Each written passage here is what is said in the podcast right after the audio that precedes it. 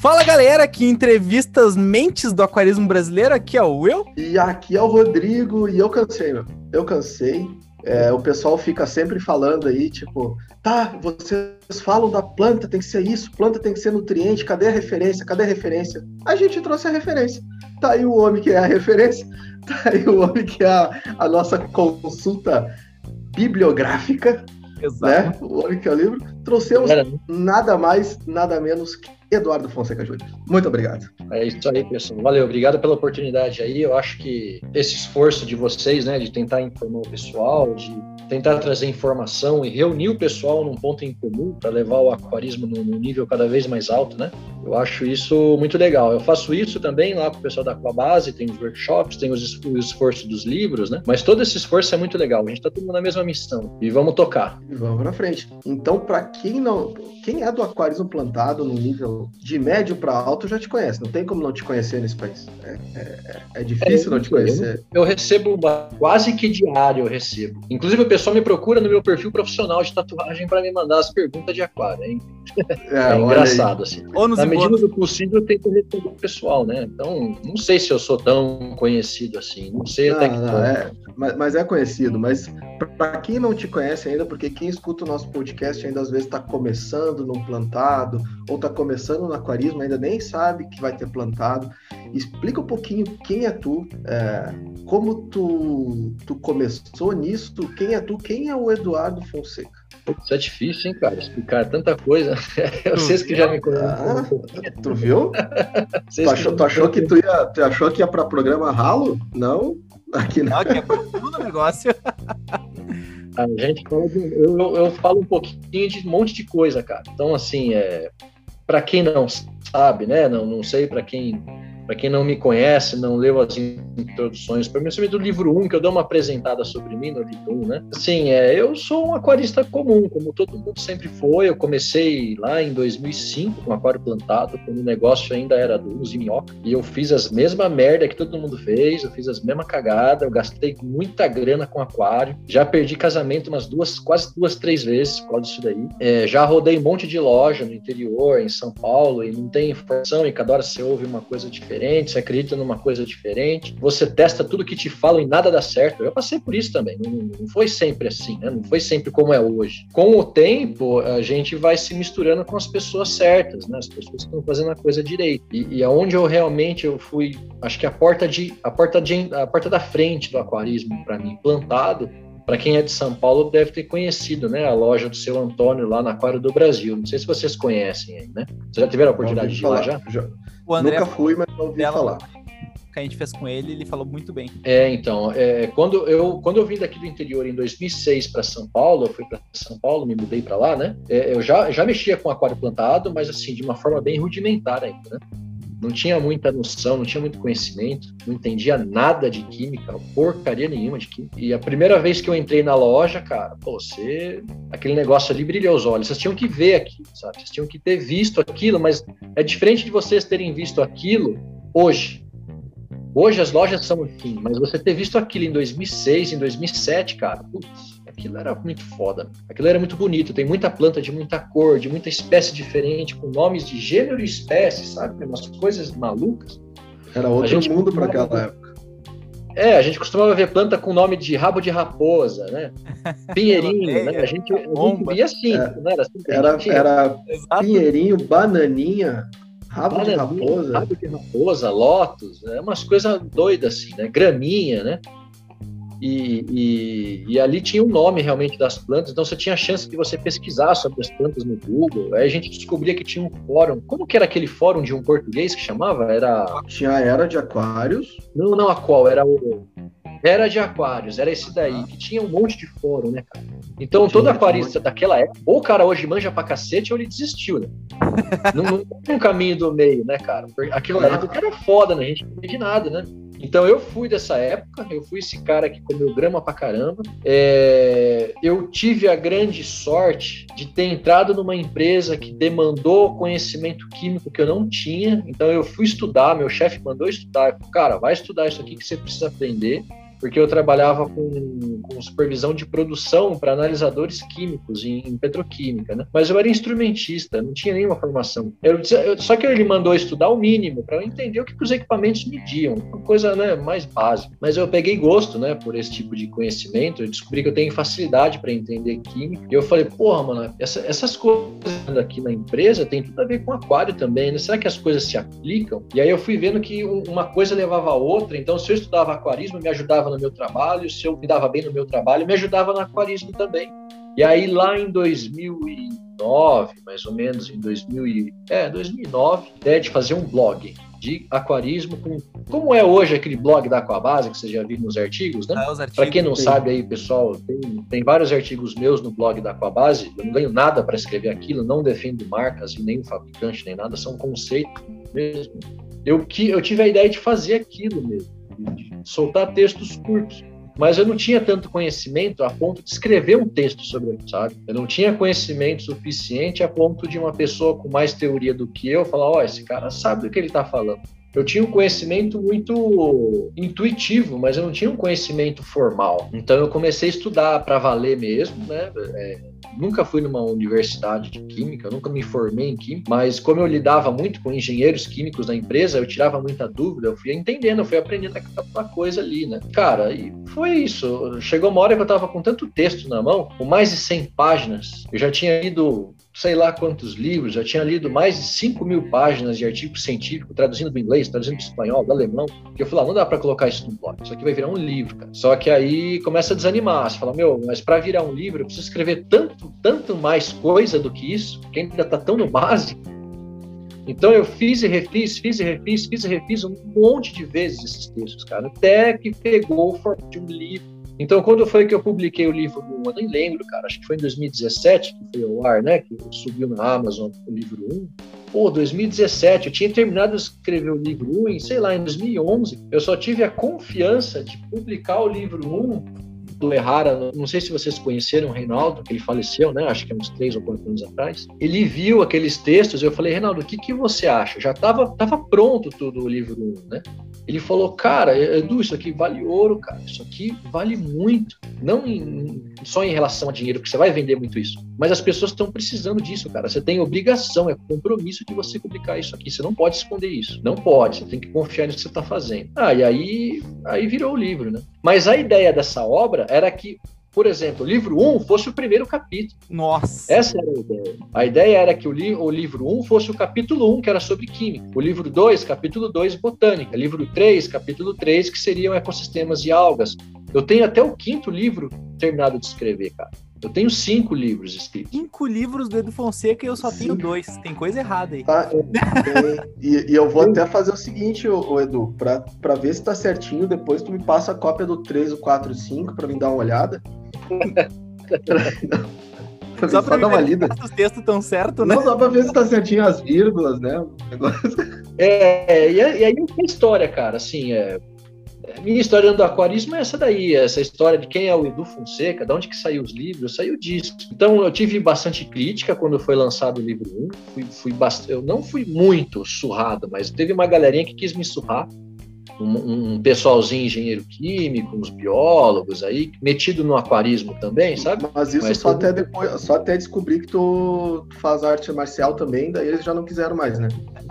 não sei. não sei. Eu recebi algumas críticas meio duras, assim, infundadas, né? O pessoal falou, pô, toda a informação que você colocou nos livros aí tá de graça na internet, pô. Ninguém precisa comprar ali. Beleza, então vai lá ler 6 mil páginas de referência bibliográfica para fazer condensar num livro e adquirir o conhecimento. Realmente, não existe conhecimento novo, tá? só foi compilado, tá? Isso é que é a diferença. O conhecimento do livro 1 e do livro 2, ele foi compilado. Não existe nada novo ali. No livro 3, sim, realmente tem coisa nova. No livro 3 é uma aplicação básica do conhecimento do livro 1 e do livro 2 para o aquarista. Ali é a experiência pura de aquarista mesmo, comprovada, né? O livro 3. Sim. Então o pessoal vai gostar bastante do livro 3 aí. Eu acho que vai, vai ter uma repercussão diferente. O livro 3 é diferente dos outros livros. Vamos ver o que o pessoal vai achar. Mas não, fa não fala ainda sobre o livro 3, que a gente vai te fazer umas perguntas dele. Porque quem tá curioso pro livro 3, a gente vai fazer as perguntas depois. Ele é porrado, o início do livro 2 é assim, ó. Quer desistir de ler, cara? É muita, muita informação Só que a parte boa dos livros do Edu é que ele te toca assim, ó, a informação bruta e ele vai lapidando ela até ele chegar onde isso, isso influencia na química do teu aquário. Cara, é sensacional. É muito bom. Exato.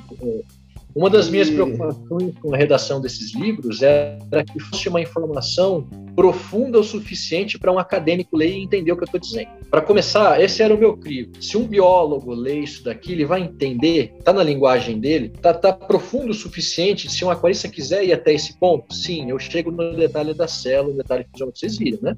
Detalhe fisiológico puro ali, tem todos os processos fisiológicos. A partir dali, eu vou descendo os degraus até o cara, por que, que eu estou lendo isso? E aí isso vai no nível da experiência do cara. Então a gente tem vários níveis de aquaristas, né? Tem gente de altíssimo nível e tem iniciantes. Se você pegar um cara muito iniciante, ele, ele vai absorver, ele vai precisar só de cinco ou seis páginas de cada livro. Ele vai precisar de mais, né? Mas são livros de consulta, são livros como se fossem enciclopédia. Você tem um problema e você você vai consultar, não um livro para você ler no sábado. Exato. Entende? Lá na loja, eu deixo o meu livro 1 lá na loja, né? Que tem a. É. Que sempre que chega cliente, a gente vai explicar bah, alguma bah, coisa. É, é, aqui, ó. É abra a página. Dele. Ó, aqui, ó. Abra a página, toma aqui, ó. É tal página, ele explica tal coisa sobre tal coisa. Já é assim, instantâneo. É o, ca é o carteiraço. O cara chega, o cara chega e. Não, mas eu vi na, na internet, lá o youtuber falou. Aí o Will puxa o livro e fala assim: olha aqui, meu Aqui, ó. Pá, abre assim, ó. Tá aqui, ó. Tu tá vendo esse livro? Isso aqui é um livro. Ah, no YouTube, qualquer um pode falar qualquer merda. Isso aqui é um livro. Ninguém faz um livro. Tá vendo? Tá aqui, ó. Tá escrito. É o carteiraço dele. Né, cara? E é muito bom. É que, cara, infelizmente, hoje em dia, tu sabe, né? YouTube é mato. O cara quer começar no aquarismo, ele vai botar lá aquário no YouTube. Aí cai nesses pangaré aí que fala de planta low-tech, planta que não precisa de CO2, planta que não tem que. Calma, calma que a gente vai falar. A gente aí não, já falar de... Calma, calma, segura.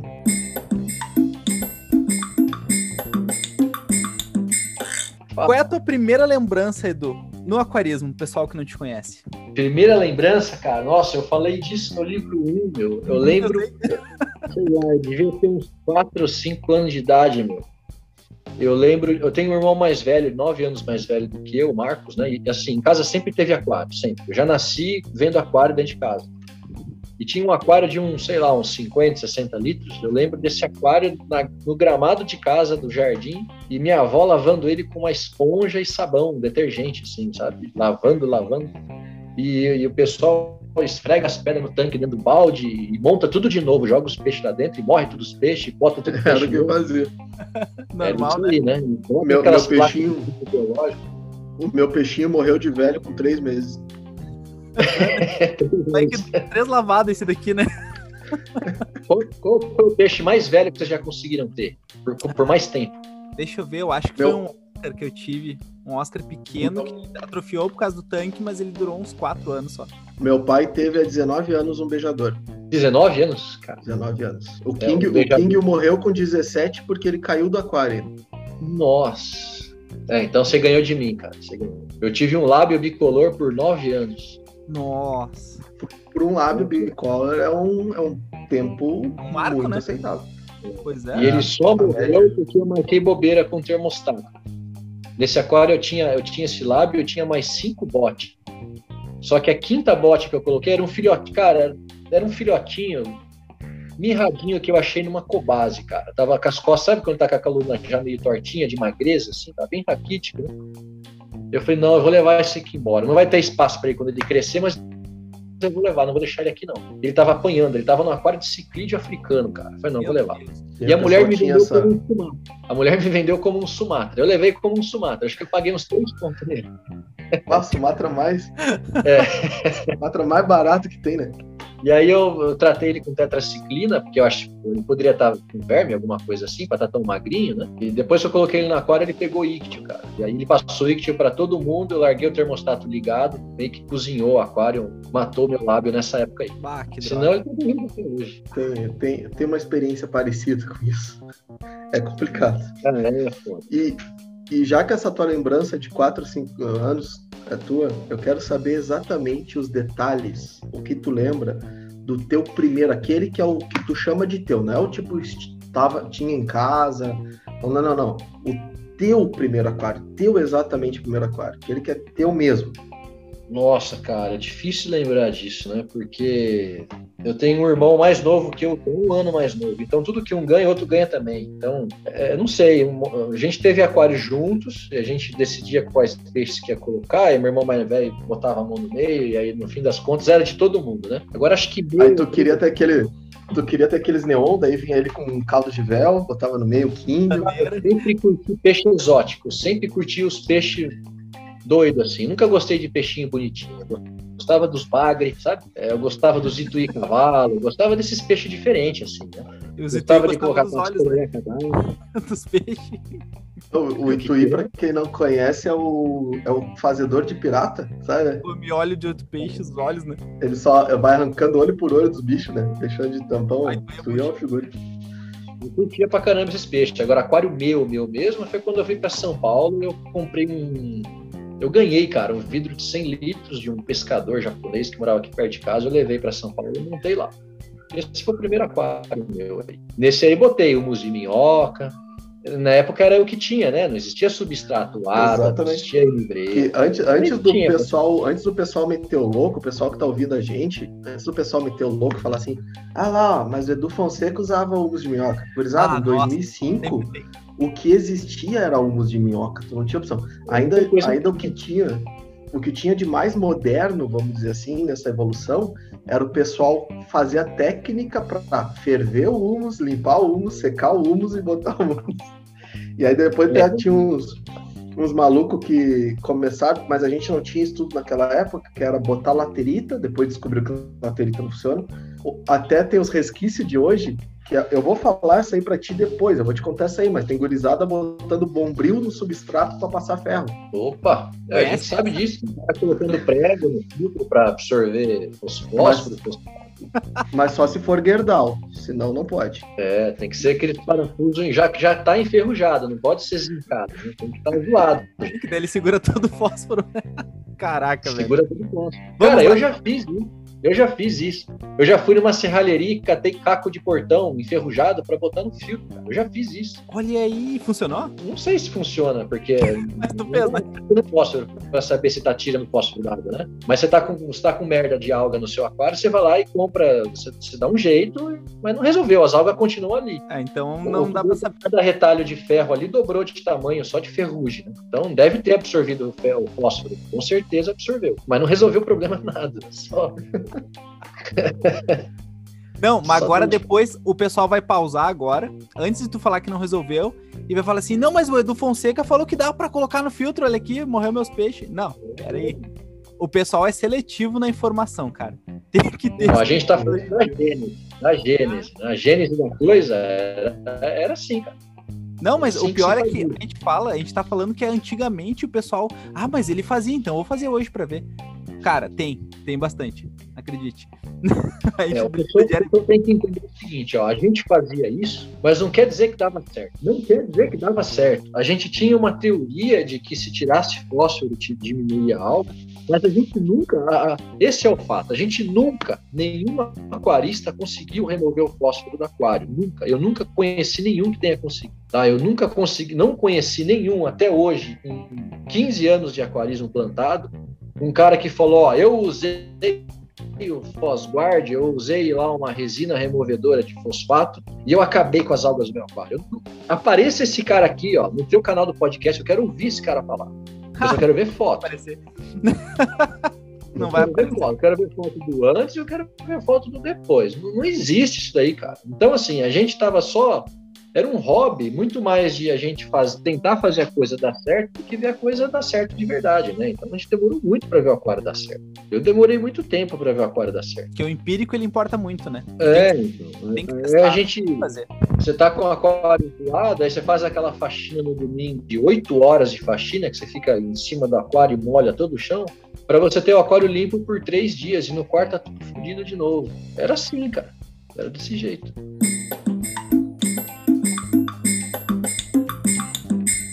E me diz uma coisa, Edu. Como é que tu chegou até a Aquabase? E como é que chegou ali no workshop também? Cara, a Aquabase, logo que eu cheguei em São Paulo, eu visitei eles, né? Porque quando você dava a busca no Google, você via, né, as plantas da Aquabase, né? Então, foi, pô, é uma loja, né, que existe e tal. Eu fui lá dar um pulo conheci o André, conheci o Luca, conheci algumas pessoas que estão no time até hoje, Pablo, por exemplo, que depois tornou um grande amigo meu. Eu encontrei esse pessoal lá. E aí foi outra descoberta, né? Você fala, nossa, olha os aquários que esses caras estão fazendo. É possível. E naquela época eles usavam o se eu não me engano, eles usavam aquele substrato fértil da trópica, que existe até hoje, que é meio que o mundo, né? E eu você acho tem que isolar ele. É, o André ainda é o usa... saquinho branco da trópica. Isso, eles usavam bastante esse, porque ainda não existia substrato fértil que dava para ser exposto, então se usava muito areião ainda, né? E, e já se fazia aquários bem legais naquela época. Né? Começaram a ganhar os primeiros prêmios, né? Daí eu fui me misturando, todo fim de semana praticamente, dando um pulo lá conversando, né? E aí, aí foi depois de muito tempo, cara, que eu fui conversando tecnicamente e eles foram percebendo que eu tinha conhecimento. Eu fiz todo o ciclo de workshop deles, eu fiz, eu fiz todos os módulos como um aluno normal, né? Nunca é, é, é até porque naquela época eu ainda não entendia tanto assim para me oferecer para dar aula, mas foi um dia que eu falei, Luca, vamos fazer um teste eu tenho bastante conhecimento. Vamos fazer um, um workshop só para o pessoal daqui do time, fechado. Ah, vamos fazer, né? Vamos fazer, vamos fazer, vamos ver o que o pessoal acha. Aí foi um aulão de química extremamente avançado, bem denso. A gente começou umas duas horas da tarde, a gente foi até quase duas da manhã. A gente interrompeu, porque não dava mais para continuar, pessoal com muita pergunta. Aí o Lucas falou: Não, cara, pelo amor de Deus, você que vai dar workshop aí, não, não, não me sinto à vontade de, de, eu dar aula sabendo que você sabe tanta coisa assim. Aí ficou, né? Isso foi é o que? Tô dando aula lá, acho que desde 2016, 2015 mais ou menos que eu tô dando aula lá. Então, tô lá desde esse tempo todo aí, 5, 6 anos na Aquabase.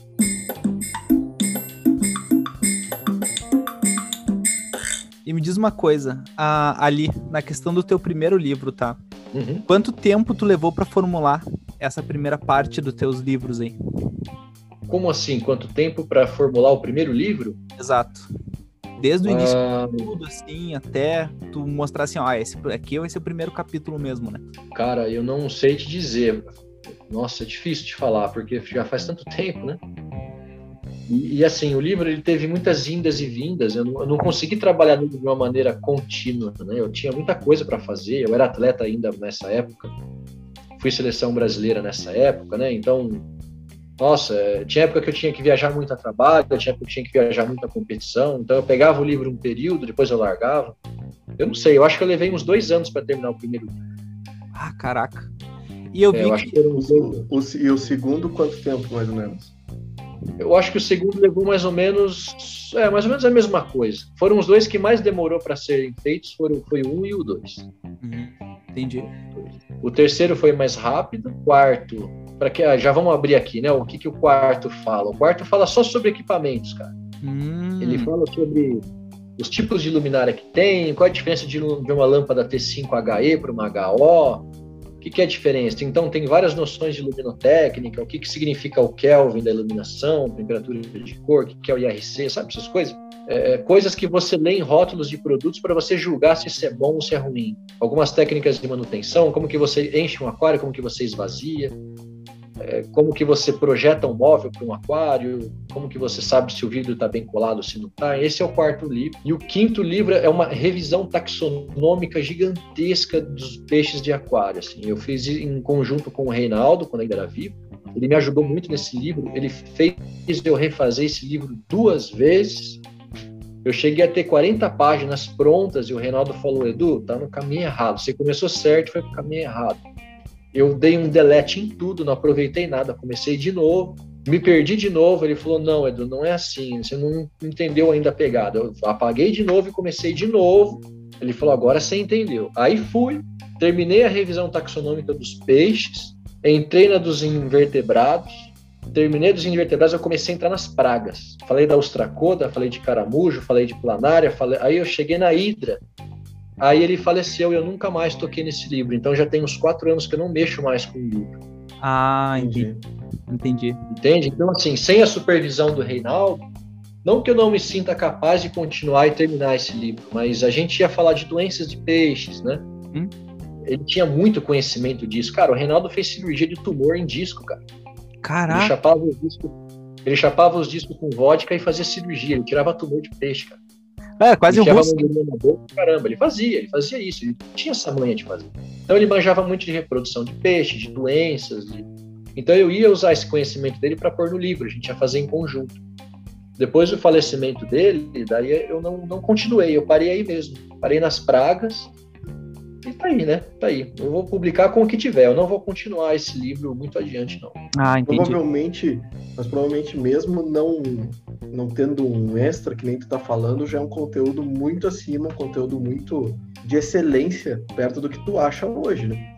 Com, certeza vai ser um, conteúdo bom, é, né? É interessante, esse livro 5, ele é bem interessante porque ele não, ele não fala de aquapaisagismo mais, ele, ele fala de peixe, né? É isso, ele fala de peixe.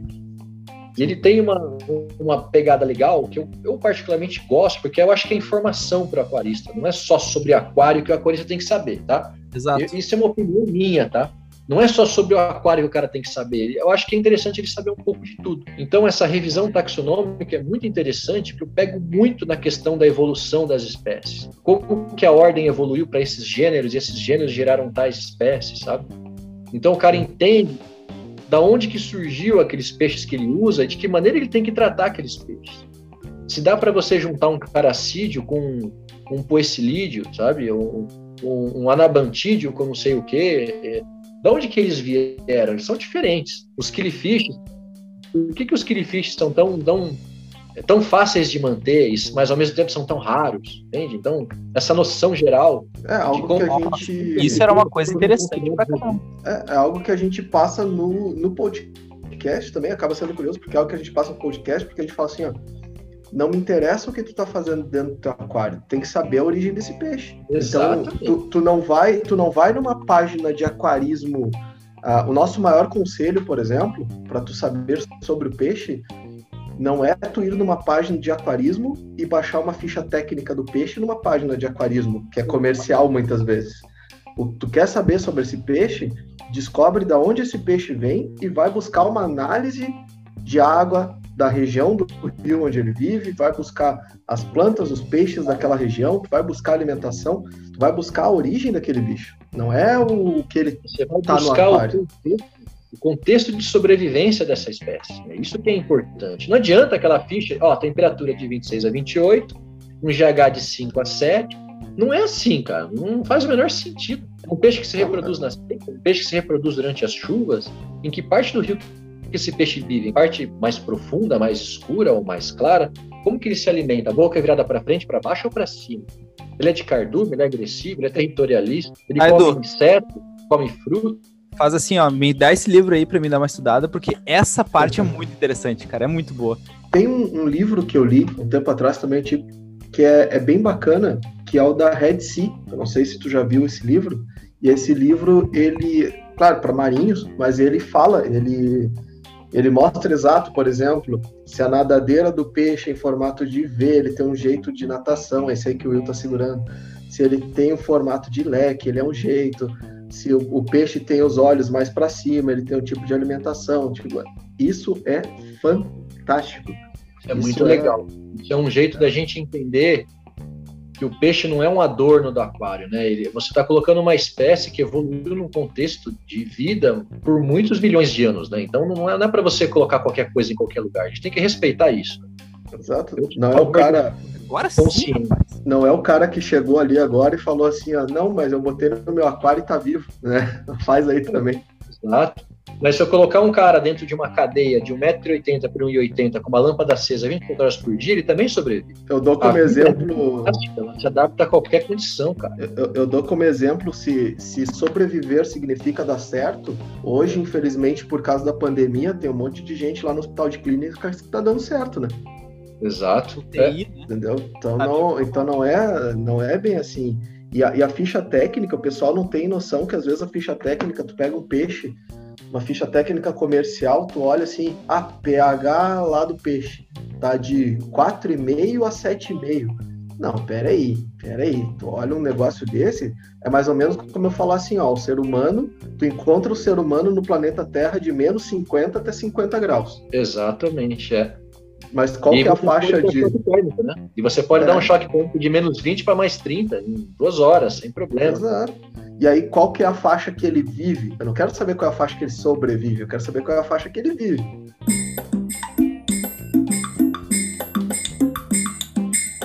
Regeneração do Kaga. Essa parte eu acho que foi um negócio que assim, explodiu, é, tanto que é, e está sendo levado para o mundo também, né? Através da, da Aquabase, porque tu não vê outros lugares fazendo. Através de, é, e, essas, e essa, essa informação surgiu de ti como é que tu descobriu essa informação, de onde é que veio essa informação e agora só vai, isso né? que você está falando é regeneração noturna, né? Exato. Exato. Cara, isso foi um foi uma sacada que eu tive, na verdade, porque assim, o livro ele é um compilado, mas ele é temperado com experiência, né? Tem muita experiência da gente ali, não é só um compilado. A gente tem que validar as coisas de acordo com o que a gente vê acontecendo no aquário, né? Senão não é bem assim que funciona. O que, o que, o, o que tinha que ser explicado era o seguinte: Pessoas que injetam CO2 no aquário por muito tempo e ficam muito tempo sem fazer TPA, por que, que o KH sobe? Isso é um fenômeno, isso é um fato, isso acontece. Pessoas a, longo prazo, a injeção de CO2 sobe o KH do aquário. Por que, que isso acontece? E aí você vai perceber que, opa, peraí, se você for olhar a equação da transformação do CO2 dissolvido em água, né, que é um CO2 mais água, vira ácido carbônico. O ácido carbônico dissocia num bicarbonato e o bicarbonato dissocia num carbonato. Então quer dizer que a porção do KH, que é o bicarbonato, e o próprio CO2 dissolvido em água, eles são a mesma coisa. Então, de forma indireta, o KH ele é representado, ele é, ele é causado pela injeção do CO2 também. Cara, isso, essa sacada foi uma coisa que, putz, mano, acho que os aquaristas precisavam saber disso, de alguma forma. Os caras precisam entender que a injeção de CO2 a longo prazo sobe o KH, mas o cara tem que entender esse mecanismo. Será que eu consigo acelerar isso? E aí, o que, que a gente vê? Né? Quem viu o livro vai entender que é, tudo é reversível, né? Eu consigo transformar um carbonato no bicarbonato e transformar um bicarbonato no ácido carbônico. De que maneira? Pelo pH. Então, como que eu poderia subir o pH e transformar tudo aquilo que eu, que eu injetei de CO2 em ácido carbônico, transformar aquele ácido carbônico num, num tampão por aeração? Então, foi um, um jogo de indução, uma coisa induzindo a outra a gente chega numa, numa solução. Essa solução está sendo usada no mundo inteiro por um monte de amigos nossos que, que conhece o pessoal da Aquabase, conhece o time, né? O pessoal está praticando isso no mundo todo. Isso vem dando bastante certo. Não é em todos os aquários que isso funciona, viu? Isso aí é importante também a gente frisar. Não é, é cara, o aquarismo plantado é igual medicina.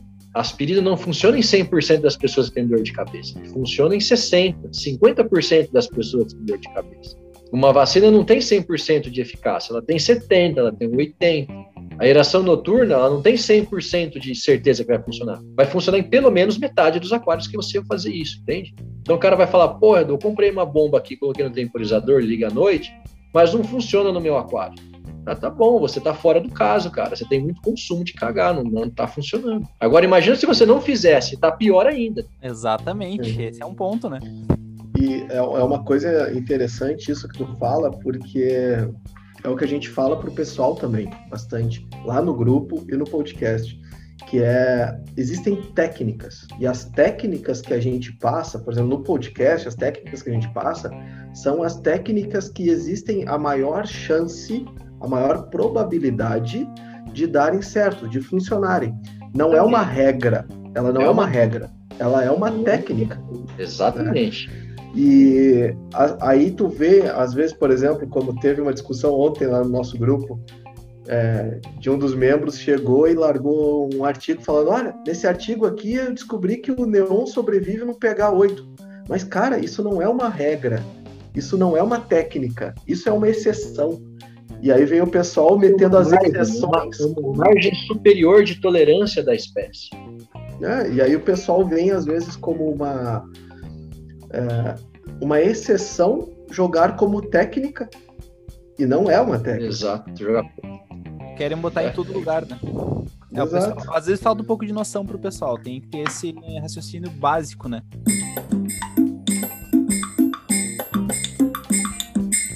Essa questão também da evolução da informação, porque quando a gente começou, por exemplo, o, o podcast, há um ano atrás, a gente já tinha uma bagagem muito grande de informações, de técnicas, e tu vai vendo que vai evoluindo tão rápido hoje em dia a informação, que a informação que tu passa ela aí, aí entra essa questão de regra e de técnica. A técnica que tu passa, às vezes ela já não é a mais eficiente também. Tu acaba vendo isso também nos teus livros, nos teus textos, alguma coisa assim? Com certeza. Eu, eu sempre falo isso muito para o pessoal que entra comigo nesse aspecto mais científico da coisa, né? Inclusive, a gente estava falando isso no grupo ontem de WhatsApp, no time, né, da Aquabase, o pessoal estava com alguns problemas, eu soltei algumas hipóteses, e aí o pessoal ficou um pouco confuso de algumas coisas, porque não via isso acontecer em outras condições. Eu falei, pessoal, peraí, peraí, peraí, peraí. Tudo que é falado na ciência não são fatos, são hipóteses. A gente observa um fenômeno e a gente procura uma hipótese que dê menos trabalho possível para explicar esse fenômeno, o mais plausível possível, até a gente encontrar uma explicação melhor. Enquanto você não acha uma explicação melhor, a gente aceita aquilo como verdade. Então, com a evolução da experiência, do empirismo, a gente começa a descobrir melhores formas de explicar um fenômeno, entende? Então, a informação vai evoluindo com a experiência. É comum a gente praticar alguma coisa agora que parece que dá certo, em, ela dá certo em 60% das vezes, que é uma taxa de acerto muito bom, muito boa, né? E depois você descobre alguma coisa, uma forma melhor de explicar aquele fenômeno que te leva a uma técnica que você acerta em 70% das vezes. Então você evoluiu, cara. Tá? Não quer dizer que aquilo que você fazia estava errado, ele só estava incompleto. E aí a evolução e a, e a sua experiência evolui. É isso que é importante as pessoas entenderem. Só que o que as pessoas fazem? Elas tentam encontrar uma verdade absoluta. A ciência não é uma verdade absoluta. A ciência é um campo de conhecimento humano aberto a mudanças, né? Então, o cara que bate o pé e acha que está certo, quanto mais o cara acha que ele tem certeza dentro de um campo científico, mais esse cara tá, é provável que ele esteja errado. Tá? Então, tudo que eu falo nos livros, o que eu falo nas minhas aulas, o que eu falo, o que eu comento com o pessoal nos grupos, quem me procura por informação, eu nunca tenho certeza de nada. Eu falo, ó, teste, vê se dá certo. Vai por esse caminho, pode ser que dê certo. Tem grandes chances disso dar certo. Às vezes dá errado. A gente tem que descobrir, né? Caraca, então a informação tu, vai Tu levantou um ponto incrível agora. O que que tu acha do famoso 1015? 1015? O que, que é, é um 1015? 1015 é a relação de nitrogênio é a fórmula, de um é aquário. a fórmula da Terra plana. É a fórmula dos aquaplanistas. É o pessoal que acha que um número mágico vai fazer qualquer aquário plantado dar certo, colocando 10 10 de nitrogênio para 10 para 1 de fósforo para 5 de potássio. Só que é uma ressalva. Só vamos que lá, uma ressalva. Essa, a ressalva é o seguinte: esta fórmula não teve origem em plantados, ela veio do marinho onde não tem a planta para a gente fazer. Não, a gente está falando com um cara que escreveu um artigo sobre o Redfield. Então agora eu quero saber de ti, Edu, o que, que tu acha disso? A fórmula mágica de números do aquarismo. Então, para começar, os caras pegaram o conhecimento de um ciclista e estão tentando aplicar num, num alterofilista. O ciclista ficou com a perna gigante, fazendo sei lá quantas pedaladas em tantos minutos numa ladeira, e agora estão tentando fazer um alterofilista andar de bicicleta para crescer as pernas. É isso que os caras estão querendo fazer. Caraca, muito bom. Então, a questão é a seguinte: vamos lá. 10, 1, sei lá o que, que vocês falaram aí. 5. 10, 1 o quê? 10 para 1, tá? 10. Uhum. Quem tá. Não, não, tudo bem. 10 para 1, o quê? Ah, sim, sim. Nitrogênio sim. Mas o quê? Grama, ml por, por, por litro? Miligrama por litro? ppm? mol? O que que é? Então, eu, eu, vejo o pessoal repetir as coisas igual um papagaio de pirata, mas elas não sabem do que elas estão falando.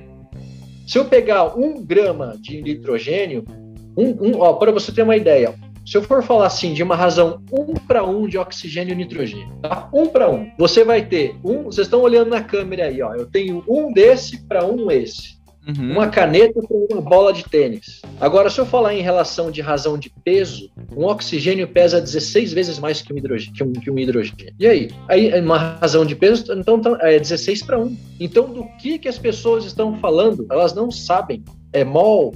É miligrama por litro? Eu não sei. Então, para responder uma pergunta dessa, o cara tem que me dar uma dica. O que, que é? Vocês estão falando de peso, de massa atômica? Vocês estão falando de proporção? É diferente de eu falar de 10 miligramas por litro de nitrato para 10 miligramas por litro de fosfato monopotássico e pode ser um dipotássico que já muda a razão. Entende? Já pesa muito mais um dipotássico. E se for um monopotássico, ele pesa menos.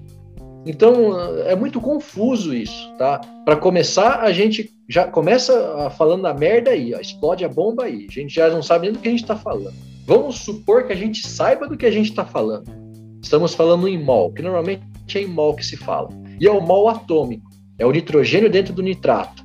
É o fósforo dentro do fosfato. não quero dar molécula. Aí o cara chega naquela razão de 10 para 1. Tá bom. Como que você mede isso? Em que momento do dia que você mede? Você usa um cromatógrafo, uma cromatografia de alta potência, resolução, titulação, ou você usa aquela bosta daquele teste da, da malinha da série? Saca? Em que hora que você, em que hora que você mede isso? Cara, não faz o menor sentido. Cara. Esse tipo de aquarismo é um aquarismo porco.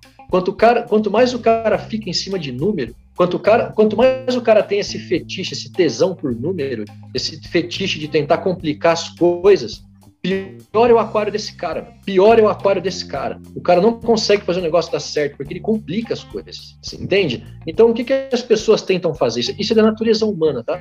As pessoas querem complicar as coisas porque elas querem encontrar um número mágico elas querem encontrar alguma coisa que dê uma ordem para elas, o que elas têm que fazer. Elas querem uma receita de falar assim, ó, siga essa receita, como se fosse um chimpanzé dando uma martelada em cima de um botão. Você fala, só preciso que aperte esse botão a cada um segundo. Paga, coloca um macaco para apertar esse botão aí, ele vai apertar a cada um segundo. Se você der um sinal amarelo na tela, ele aperta o botão. As pessoas querem isso. Entende? Então, quando, toda vez que você tenta automatizar um conhecimento para uma fórmula, você tira totalmente a subjetividade daquela experiência. Porque a subjetividade demanda raciocínio, demanda experiência, demanda feeling. E as pessoas falam, a ciência não pode ter feeling. Lógico que pode ter feeling. Existem coisas que a ciência não consegue explicar, inerente ao comportamento, inerente à observação, entende? Então, pega para um cara, um técnico que constrói foguete, na parte do combustível do foguete, se ele consegue dar exatamente a fórmula daquele combustível. Vai ter coisas aí que é por feeling que ele sabe, ó, coloca um pouquinho mais de enxofre aí, cara. Ele sabe o ponto da combustão melhor, mas ele não consegue pôr exatamente aquilo no papel, entende? Então o pessoal tem que parar de uma vez por todas, cara, quem estiver ouvindo esse podcast aí, ó, parar de complicar o aquarismo com números. Não tem como ler as coisas dentro do aquário. O aquário não é assim que funciona, entende? Cara, são 52 mil pessoas ouvindo isso daqui, então todas vão pegar muito bem essa mensagem. É, só, né? só por isso, tá? Eu sei que eu vou ser, eu vou ser muito atacado por isso. Vai ter gente que vai falar, não, tem fórmula assim, porque no meu sempre dá certo. Foda-se, cara, se o seu sempre dá certo. Porque o seu aquário, o seu jeito de fazer as coisas, é assim que sempre funciona. Quando o cara se torna muito experiente em alguma coisa, ele acaba desenvolvendo uma forma ele acaba desenvolvendo um truque. Eu tenho meu próprio truque. Eu tenho a minha própria fórmula de tocar o aquário. Sabe como que eu fertilizo meu aquário? Eu, eu jogo tampas lá dentro. Eu nem sei quantas tampas eu coloco de cada coisa. Eu quero que se foda, entendeu? Eu, eu trabalho assim com o meu aquário. Meu aquário não tem alga, cara. Meu aquário, ele, eu tô no meu terceiro ou quarto mês sem TPA. Eu não faço TPA no meu aquário. Só que eu vou falar para as pessoas não fazerem TPA no aquário delas? Não, lógico que não. Essa é a minha maneira de trabalhar eu tatuo por muito tempo, eu tatuo por mais de 10 horas por dia normalmente. Depois que eu termino de tatuar, eu vou desenhar, eu vou escrever livro, eu vou passear com meus cachorros três, três vezes por dia, porque eu tenho um pastor de 50 quilos com um dálmata de 30. Eu não tenho tempo para ficar em cima do aquário, cara. Entende? Então, a maneira como eu quis ter um aquário é um aquário que me desse o mínimo de trabalho possível. É um aquário que eu faço TPA, sei lá, uma vez a cada cinco ou seis meses. Eu consigo fazer isso com o meu aquário, entende? Mas eu não tenho como passar uma fórmula de fazer isso dar certo para as outras pessoas. Não tem como, cara. A pessoa teria que viver aqui na minha casa uns 5, 6 meses, um ano, para entender a maneira como as coisas funcionam. Olha aí, ó. Entende? Pessoal, isso é um convite. O Eduardo Fonseca está se disponibilizando a alugar a casa aí um ano para entender a mesma é, fórmula. Paga o Airbnb aqui, fica nenhum. Se tu levar o Will, ele passeia até com teus cachorros. Opa, Olha aí, ó. Paga o quarto com serviços domésticos. Pra mim, tudo bem. Não, pera aí, eu cozinho? então aí fica mais tranquilo. Pô, tu falou pro cara que é padeiro. Muito, é, essa, é... muito obrigado, cara. Isso foi sensacional. Essa questão, a tua explicação, o método que tu colocou ficou muito bom. Eu acho que todo mundo que tá ouvindo vai entender muito bem que aquário, ele não é só número. Ali tu tem um ecossistema fechado onde tu tem que reagir de acordo como teu peixe pede, como tua planta pede, como as algas que estão criando naquele ambiente falam para ti. Então vamos parar um pouquinho e observar o aquário, olhar para aquele tanque, não ficar olhando só para teste, cálculo e número. Geralmente quem tem uma é, uma fórmula master, vamos dizer assim, para tudo, é, ele não quer ter o trabalho de entender, de compreender a razão Exato. que está acontecendo, mesmo é a questão subjetividade que eu falo, a pessoa não Exato. quer ter subjetividade. Mesmo, mesmo às vezes num, na, nessas técnicas que eu te falei que nós temos técnicas hoje que são técnicas muito boas, que chegam técnicas que, que pegam uma porcentagem muito grande de aquários que ela funciona, mesmo assim ela não é uma regra ela é uma técnica. Então, tu vai, vai funcionar, mas às vezes no teu aquário ela não vai funcionar. E aí tu precisa ter essa, esse feeling de observar e saber aonde não está funcionando. Ah, mas de repente tu tá dosando nitrogênio, mas o teu aquário está fornecendo esse nitrogênio e aí tá sobrando e vai sobrar para água. Então eu não posso dosar o nitrogênio nesse ponto, tem que dosar menos. Ou olhar, ah, mas é a minha luz, o cara lá usa luz 100%, eu tô usando luz 100% aqui, tá queimando minhas plantas, então tu não usa luz 100%. Então tu tem que, né, tu tem que chegar às regras, ela não, como falar, não existe regras, existem técnicas. Esse é o esse é o ponto.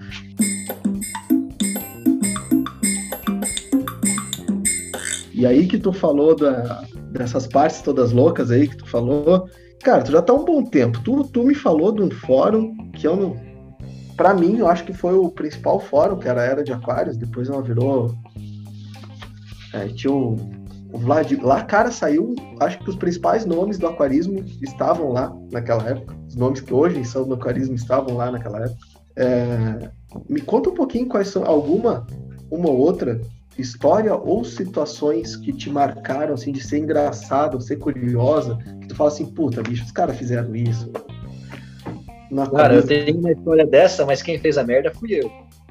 Então, melhor ainda. Autoral. Melhor ainda, que daí tu não bota a culpa em ninguém. Mas isso quando eu era moleque. Quando eu era moleque, eu sempre quis ter um pangaço. Sempre quis ter. Não, deixar igual o bicho limpo. Daí eu tive um pangaço durante um tempo. E depois de uma TPA, ele, ele, ele, morreu, né? Ele ficou no fundo do aquário ali, deitado ali, e putz, morreu o peixe, cara. Paguei 30 pau nesse merda que ele morreu. E aí eu joguei ele no lixo, cara. Aí eu fui ver depois de um tempo, na, no próprio fórum da Era de Aquários, tinha lá um tópico, eu não lembro exatamente o nome do tópico, mas era pangáceos com epilepsia. E o cara tava falando naquele tópico que não era para jogar o peixe fora, porque ele só tinha, ele era, ele tinha ataque epiléptico normalmente. Ele acordava depois de um tempo. Eu fiquei, ah. nossa, cara. Eu lembrei daquele, daquele peixe que eu joguei no lixo, cara. Eu joguei no lixo, mas ele, teve uma convulsão, coitado. É, é, por isso, é por isso, gurizada, que se vocês entrarem no quarto e a avó estiver dormindo, não enterra a avó. Não bota é, a avó. Por isso que fica três dias lá para fazer o negócio, entendeu? É porque a avó pode acordar.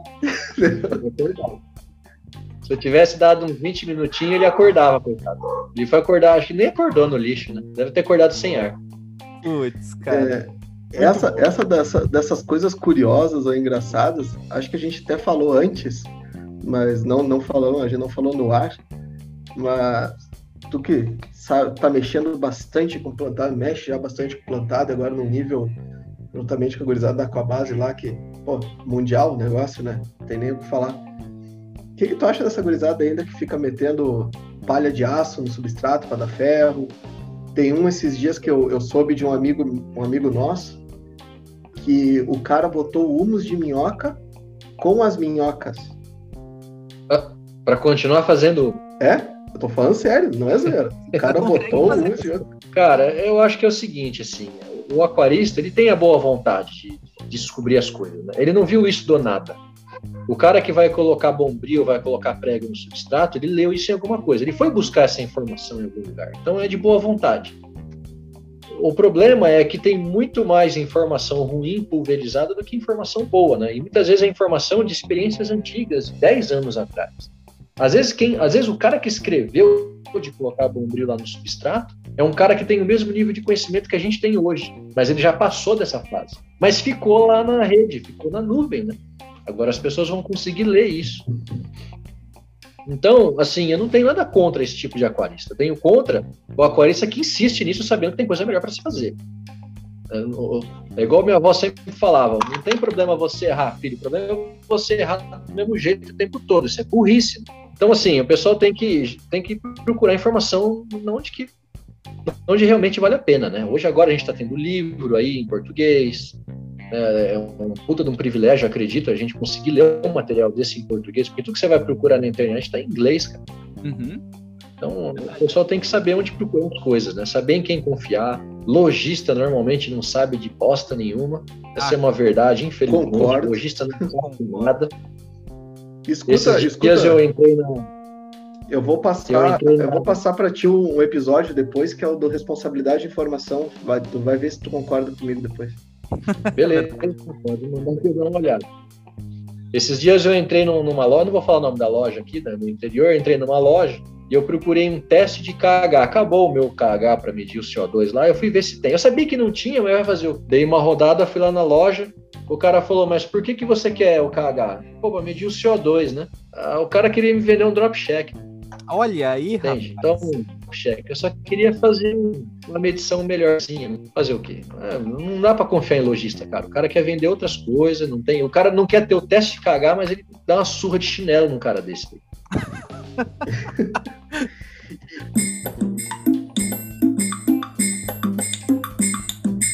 E aí tu tocou no, tu tocou num assunto bem interessante, que é essa da informação. Porque ultimamente a gente anda a gente sempre teve problemas, né? E acho que tu também, acho que tu foi malhado bastante, foi criticado bastante por esse pessoal também, pessoal da internet, é, e a gente acaba tendo, porque como o pessoal que escuta o podcast sabe, a gente trabalha numa loja, mas a gente não fala qual loja é, a gente não porque a gente não está aqui para vender, né? a gente não está aqui para vender nada, a gente está aqui só para passar informação. Perfeito. E a gente tem um a gente tem que ter um retrabalho de desconstrução de informação, porque normalmente o cara quando quer começar no, no, no hobby, o cara vai lá buscar na internet. E aí o cara chega na internet e aí a primeira coisa que ele encontra é ah, eu quero botar uma plantinha no meu aquário para ficar bonitinho. Eu quero botar uma plantinha. Aí eu boto assim, ó, plantinhas para iniciantes. Aí vem já uma lista assim tantas plantinhas para iniciantes. Essas plantinhas você não precisa de CO2, essas plantinhas você só jogar no areião, que funciona, e aí o cara bota e acaba morrendo a plantinha. Então, esse. E, e, a, e fora os vídeos, que agora é essa parte principal. Os caras ainda não aprenderam que não existe low-tech, que quando a gente fala da planta, a gente está falando do que a planta necessita, que é aquele tripé básico, né? luz, carbono, nutrição. A gente não Sim. fala sobre a tecnologia que a planta precisa. A planta não tem Wi-Fi, a planta não tem Bluetooth, a planta não, não, não tem um smartphone na planta. Ela não é uma planta ciborgue, não é a tecnologia ou a tecnologia que é empregada na planta. Não. Quando a gente fala do ser vivo, da planta em si, é a demanda que ela necessita desses três. Se ela vai exigir Sim. uma alta demanda ou uma baixa demanda disso. E a gurizada insiste nessa bosta, nessa merda desse low-tech do inferno, que faz o cara plantar cabomba no areão. Enfim, eu acho que esse, esse, esses caras, eu acho que é os que mais a gente encontra uma, uma barreira muito grande, essa, essa desinformação. Tu, tu, tu, pega muitas vezes, às vezes, os teus cursos, às vezes o pessoal que tu conversa, que chega contigo e tu fala, o cara, ah, mas eu vi lá na internet o cara que fala da low-tech, tu já cara falou low-tech para mim, eu já dou dois passos para trás. Né? O cara, uma vez eu estava num. Eu, uma vez eu fui chamado lá para um evento na Aquachuas, isso já faz muitos anos, nem sei se eles continuam com esses eventos, mas Não, enfim, foi o Fabiano que me chamou, eu dei um curso, foi de uns uma hora mais ou menos falando sobre CO2, essas coisas. Aí chegou uma mulher, uma senhora já na verdade, ela falou assim, Edu, ela falou desse, exatamente dessa. Eu quero que você seja bem sincero.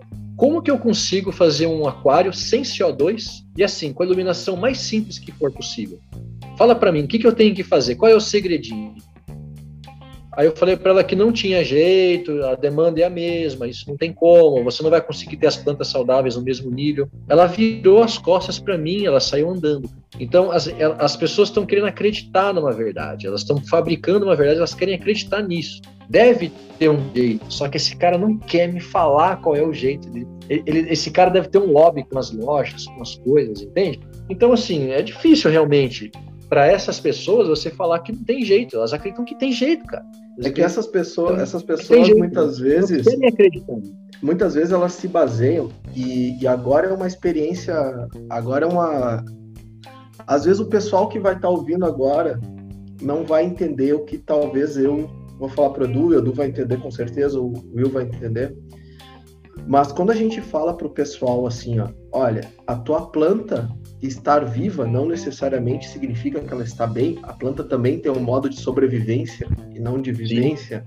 Uhum. Então, quando, quando a gente olha, quando tu olha, quando eu olho, eu consigo identificar que, por exemplo, por mais simples que uma elodeia possa ser nas suas exigências, eu consigo verificar se aquela elodeia não está bem, mesmo ela Sim. estando viva. E aí o pessoal Tu olha pro aquário, um monte de dentro do aquário, mas as elodeias não tão saudáveis ali. E tu olha e fala pro cara assim, ó, cara, não tá dando certo esse teu aquário. O que ele tem na consciência dele é que tá dando certo porque tá viva. E é o mesmo aquilo que a gente falou do peixe. É, é o que eu sempre falo também com o pessoal que às vezes procura a base ali, né? É, é, eu falo, pessoal, cada um tem a, a sua própria medida do que é bom, o que é ruim. Cada um tem a sua medida do que é um bom aquário, do que são plantas saudáveis. Então, quando o cara fala assim, eu tenho um aquário sem CO2 em casa e meu aquário está bem. Não é o mesmo bem que a gente está acostumado a ver, é um outro tipo de bem. É um bem que provavelmente seja 20% do que eu considere bem, entende? Então, é, é complicado. Você, o que a gente tem que fazer? Educar as pessoas ao que, ao que é bom. Olha só o que, que são plantas saudáveis. É por isso que é importante o cara ter um aquário plantado de qualidade dentro da loja dele, né? Vocês devem ter. Vocês devem ter. Se vocês não têm, deveria ter, né? Já puxa a orelha dos caras aí, o cara não, tem. Acredite. o exemplo e apontar lá, tá vendo lá dentro daquele aquário ali, ó? Aqui. Ele é um aquário que tá funcionando direito. Aquilo é saúde, aquilo que tem que ser feito. Só que, cara, nessa questão do low tech, eu acho que é o seguinte, assim, é... eu acho que existe o aquário low tech. Então, o André até agora estaria esperneando, querendo me bater. Não, calma, segura aí. Eu acho que existe o aquário low-tech, só que o aquário low-tech não é um aquário plantado. Existe um aquário com plantas existe um aquário plantado. Vocês entendem essa diferença, né? As pessoas têm que entender essa diferença. O cara montar um cubinho para colocar um beta, colocar algumas pedras de rio que ele achou, cada uma de uma cor diferente, um cascalho, e botar lá umas anúbias, não é um aquário plantado, isso aqui é um aquário com plantas. Ele pode ter um aquário desse em CO2? Pode, só que ele não pode exigir nada desse aquário. Nunca vai ser um aquário plantado, nunca vai dar o mesmo prazer de um aquário plantado. Então, para o cara entrar na categoria de um aquário plantado, ele tem que entrar necessariamente com os mesmos recursos de um aquário de alto rendimento, ele só vai demandar menos. É isso que as pessoas têm que entender. Tá? Só que você conseguir colocar esse limiar, essa margem do que é um aquário com plantas e o que é um aquário plantado para os seus clientes, todo mundo que tem a loja, né? E esse que é o desafio. Para onde você quer chegar com o seu aquário? Qual é a sua referência de aquário? Se o cara começar a te mostrar aquários do Amano, aquários de não sei quem, aquários de concurso, aquários do IAPLC, do CBAP, você falar, então, beleza, então você está comigo, então você está falando de aquário plantado mesmo. Agora, se o cara está querendo só ter uma plantinha bonitinha dentro do aquário, você não vai conseguir vender uma Max Pact para um cara desse. Você não vai conseguir vender um cilindro de 6 kg de CO2 para um cara desse, um aquário de 120 por 45, não, não tem como. Então, acho que a gente tem que separar realmente o público, nosso público, que quer conversar com a gente e o público que não vai conversar com a gente.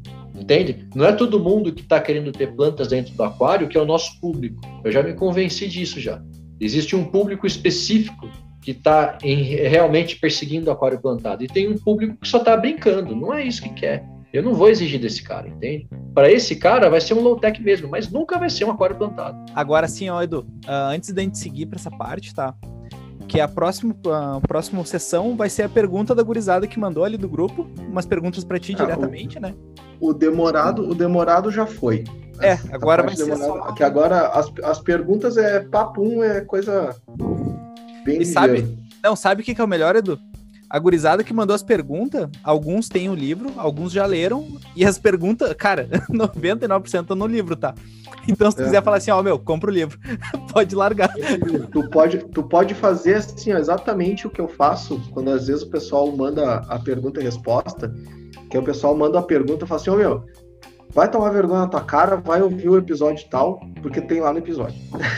então tu pode fazer isso aí.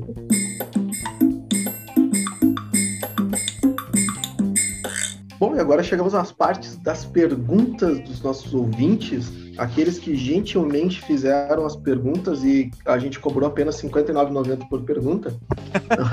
tu já pensou? Tava bem, né? Bah, tava com dinheiro hoje. Vamos começar com o Daniel. O Daniel, eu acho que tu até conhece, Edu, que é o Daniel Baceto. Ele sempre tá por lá. Na Aquabase, principalmente. Vai na Aquabase, principalmente. Fez teu curso várias vezes. A gente tem o apelido dele de Daniel Olho de Sonda, porque como ele não faz teste, a gente diz que ele olha para o aquário e ele consegue identificar todos os parâmetros da água só observando. Então você que está ouvindo agora o nosso podcast, se tiver uma foto do seu aquário, mande para a gente, que a gente passa para o Daniel, ele olha e depois passa para você os parâmetros, pH, KH, GH, tudo certinho. Imol. Imol, é. O Daniel, ele perguntou assim para ti, ó. Sabemos que o ideal é ter um KH acima de 4. Elevar o outflow do filtro ou ter aeração noturna permite que você consiga subir o KH aos poucos ou apenas fazer com que se sustente o KH que possui? Não, ele faz o KH subir.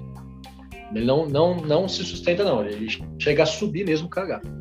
Então, vamos, vamos supor o seguinte: você tem uma grande concentração de ácido carbônico, H2CO3, né, no, no seu aquário durante o dia, decorrente da injeção do CO2, Assim que você sobe o pH, esse H2CO3, para quem lê o livro vai entender, ele vai dissociar um hidrogênio e vai virar um bicarbonato. Então, a quantidade de, hidro, de, de ácido carbônico que vai se regenerar a bicarbonato é próprio ácido carbônico. Quanto mais você injetou durante o dia, mais tende a subir durante a noite. Tá? Mas essa quantidade vai ser influenciada pela, pelo pH, né? Quanto mais alcalino, mais isso vai acontecer. Quanto mais aerar, mais isso vai acontecer. Ótimo, perfeito. Então agora a pergunta do seu Josias ali do grupo. Ah, esse daqui é sobre o teu livro, tá?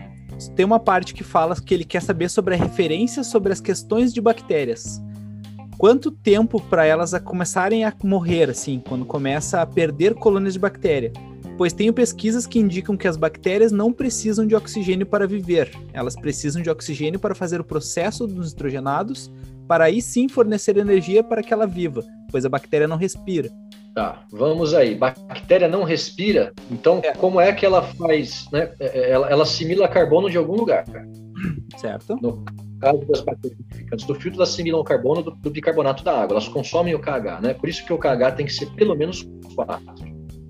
Se você pega os gráficos, esses gráficos todos que estão no livro, eles foram fornecidos por estudiosos em nitrificação da Petrobras. Eu tenho amigos dentro da Petrobras que tem esse conhecimento desde a década de 80, cara, tratamento de água e esgoto. Então os caras me forneceram esses artigos. Essa é a maioria da maioria, a maior parte da referência bibliográfica sobre a nitrificação veio da própria Petrobras, tá? Então, ah, da onde que veio? É daí. Uhum. É, tá, agora sim, bactérias nitrificantes, elas são aeróbicas, tá?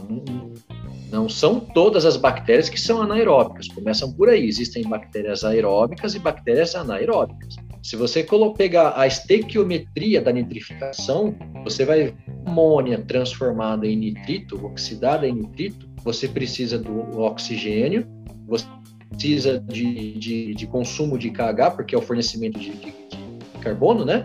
E você precisa de uma faixa de pH X e tal. Então, você tem, você, você é obrigado a fornecer oxigênio. Ah, mas as bactérias não morrem. Cara, mais uma vez, eu quero que se foda se elas morrem ou se elas não morrem. Se a nitrificação não funciona, não quero saber nem do resto. Não quero saber se elas estão dormindo, se elas estão inibidas, se elas estão dormentes. Se não nitrifica, para mim é filtro morto, eu não quero saber. Entende? Só que qual é o fato? Consumado.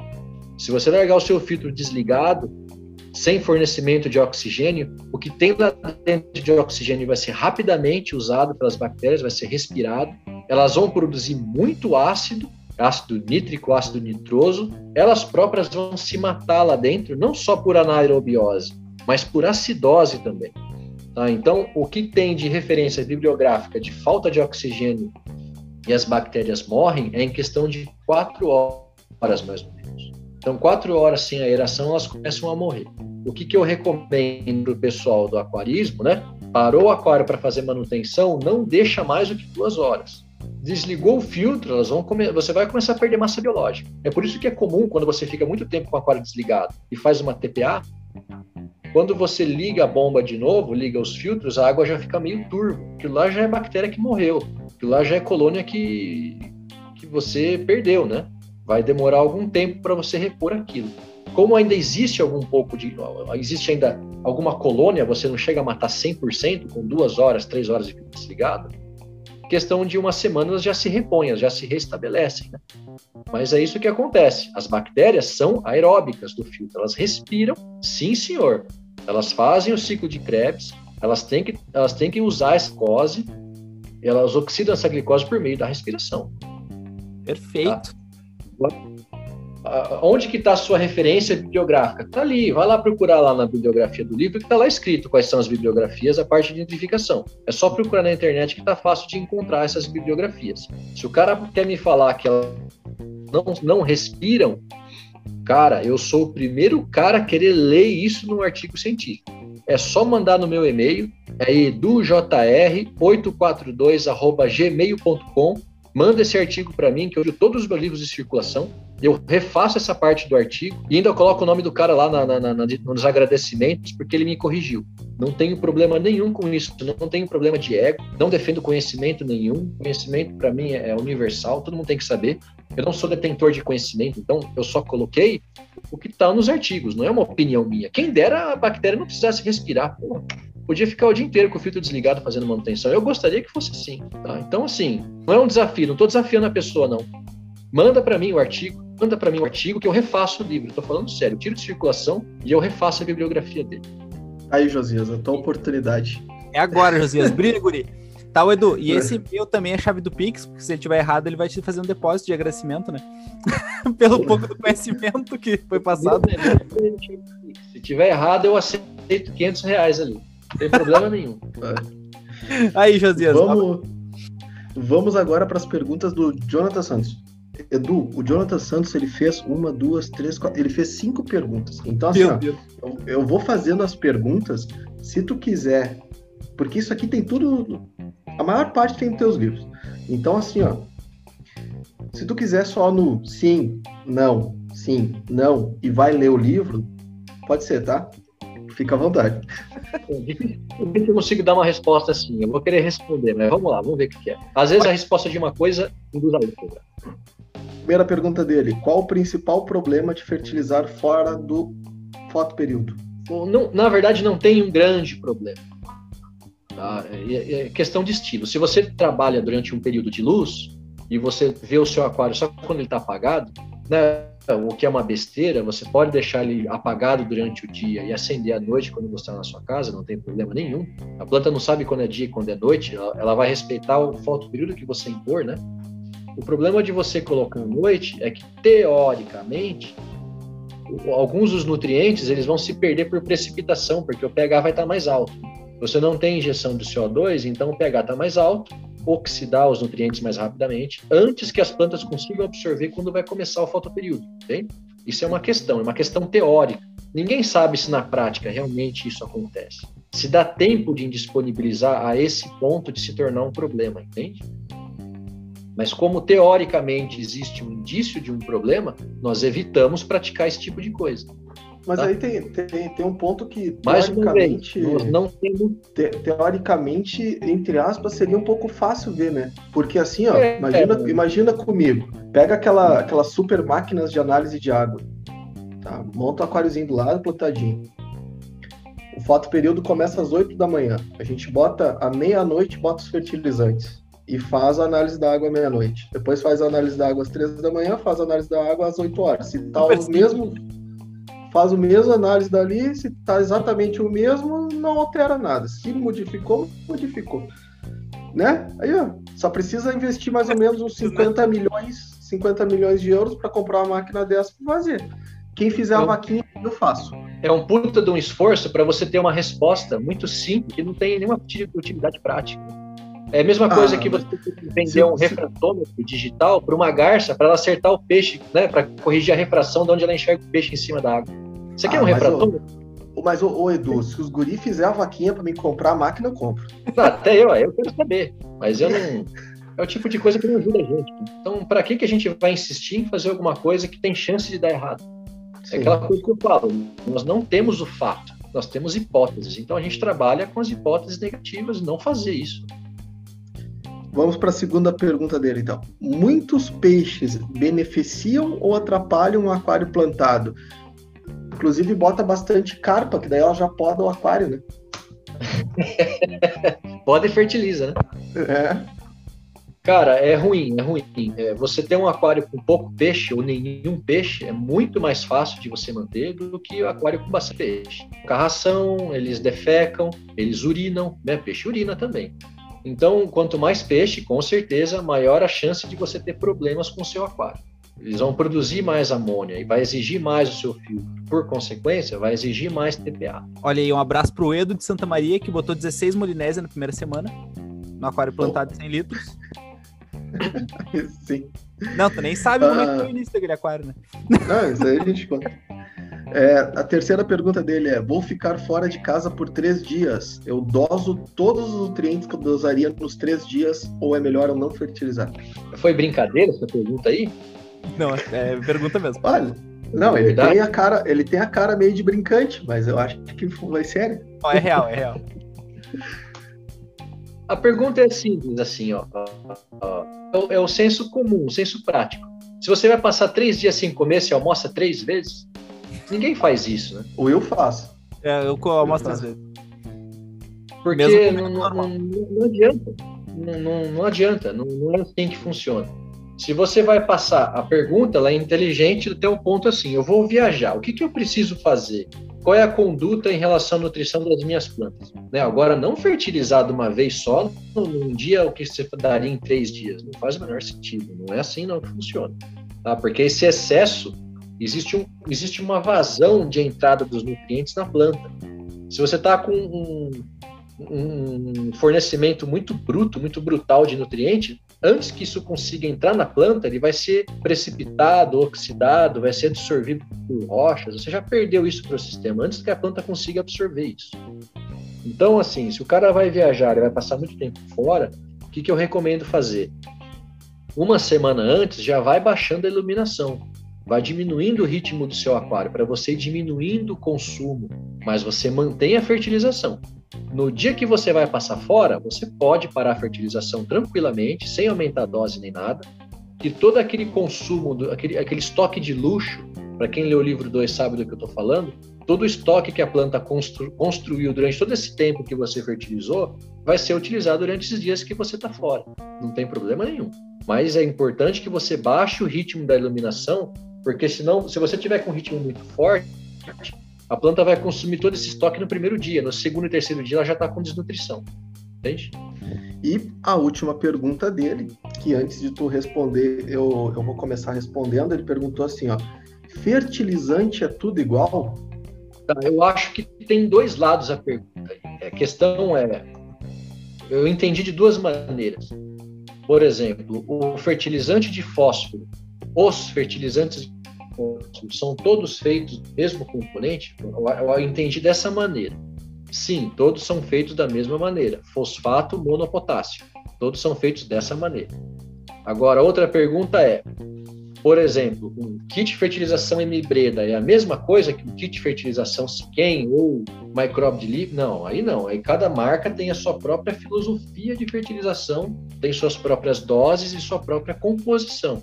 Aí você tem diferenças. Né? Uma coisa é você fertilizar com NPK em one, né, que a gente fala, um compreensivo, que tem tudo dentro da mesma coisa, e outra coisa é o cara que tem aquele estilo de fertilização mais independente.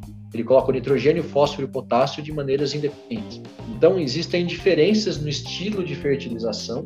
Esse estilo, o aquarista ele tem que desenvolver de acordo com a experiência que ele tem, de acordo com o grau de exigência que ele tem e de acordo com o ritmo exigência que o aquário dele tem. Então, se for um aquário de altíssimo desempenho, é impossível você manter um aquário de altíssimo rendimento com compreensivo. Você não consegue. Ele tem um nível de exigência tão alto que você precisa fazer alguns ajustes mínimos, finos, com fertilização independente. Se é um aquário mais simples, um aquário mais tranquilo, um ritmo mais baixo, plantas não tão exigentes, musgos, samambaias e carpetes de eleucários, por exemplo, você já consegue manter com um all-in-one, por exemplo, compreensível. Não precisaria ter um, um kit fertilizante todo independente, entende?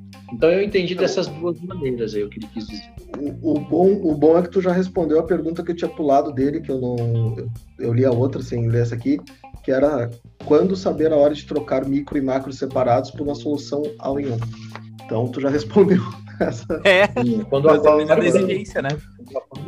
Tá, vamos lá. Agora a Telma, nossa ouvinte de Portugal. Abraço, Telma. Ela perguntou assim, ó: como escolher entre as marcas e o que procurar nos rótulos? Qual a melhor combinação para um aquário de low demands? De baixa demanda, né, no caso. Imagino que eu esteja falando de fertilização, né? Sim, exato. É, se for um, um, um low demand, né, um, você não, não, precisa se preocupar tanto com o que você vai colocar, a dose, os rótulos, né? Um all-in-one, um compreensível, vai, vai funcionar, vai atender. Aí ela, né, o que, que eu, eu sugiro fazer? Ela, ela vai usar esse, esse produto e ela vai observar o aquário, vai observar as plantas. Ah, Se não aqui, atender. Ela falou sem cilindro, embaixo aqui que eu não tinha visto. Sem cilindro, que é sem é. CO2? É, sem um CO2 daí. Tá, se ela conseguir manter o aquário equilibrado sem o CO2, o que eu acho um pouco difícil, às vezes ela até consegue manter o aquário sem alga ali, caminhando, mas as plantas não estão produzindo, elas não estão produtivas, elas não estão vigorosas, né? não estão crescendo rapidamente, a área foliar não está muito grande, não estão rebrotando com velocidade, com força, não estão fazendo brotações laterais, né? Então, todo mundo, Todo mundo que tem low demand sabe a diferença entre uma núbia que tem muita brotação lateral e produz muita folha de folha larga, né, um verde bonito, e uma núbia que só cresce numa direção. Rizoma pega uma direção, ele vai, ele vai em linha reta e acabou. Então tem diferença disso. Se ela consegue, se isso está bom para ela, se está satisfazendo ela, cara, menos ainda tem que se preocupar com fertilização se é all-in-one ou se é independente. O all-in-one vai atender ela totalmente, tranquilamente. Uhum, certo. Então agora, é preferível melhorar a luminária ou pôr um CO2? O que, que eu prefiro? Melhorar é, a luminária ou CO2? É, exato. Vai, isso aí é aquela famosa, né? Tu prefere tomar um tiro na, no pezinho ou na mãozinha? Cara, é difícil, porque assim, eu posso melhorar, eu posso investir num sistema de CO2, mas a planta não está recebendo o espectro luminoso nutritivo, então não vai adiantar muito, ela não vai fazer a fotossíntese de qualidade. Ou você pode colocar uma eliminação de qualidade, mas não vai ter CO2 para atender a planta, entende? É, é, tem que ser o kit. Agora, se for escolher alguma coisa primeiro, eu acho melhor primeiro a iluminação. Depois a iluminação, o CO2. Uhum. Porque se colocar CO2 sem iluminação de qualidade, é gás jogado. Certo. Ela vai até sentir uma melhoria nas plantas, mas não, né, não, vai, não vai sair muito daquela diferença. Perfeito. Uh, o Lucas Vitor, ele perguntou dicas sobre plantas low demand, mas eu acho que tu falou bastante já sobre as dicas não, da, dá uma... da low demand talvez umas espécies ele queira saber, dicas sobre plantas low demand. Acho que são espécies, algumas que são um pouco mais aceitáveis, né? Pode ser. É, assim, para um aquário de baixa demanda assim, o que eu sugiro são as samambaias, né? Tem muito para onde fugir. Bastante bolbits, bastante microzorum, bastante anúbias. É, criptocorine, de uma certa maneira, consegue ir bem, mas ela não fica tão bonita, mas você consegue manter criptocorine. E carpete você consegue manter também eleocaris. Eleocaris é legal, a Equinodorus tenelos você consegue, a Brasiliensis você consegue, porque são plantas do, do metabolismo C4. Para quem lê o livro 2 sabe do que eu estou falando, né? Elas têm uma anticâmara fisiológica que consegue separar o CO2 do oxigênio antes de colocar dentro da enzima, no ciclo C3. Então a planta ela não sofre tanto com a falta do CO2 assim. Então são plantas que num sistema sem CO2, elas têm um rendimento muito parecido de como se tivesse o CO2. Né? Então, apostar nas plantas C4. Ah, como saber quais são as plantas C4? De forma geral, são as gramíneas. Então, plantas que se multiplicam por estolhos, leucários principalmente, as equinodórios, a criptocorine, elas são plantas C4. Quase todas elas são.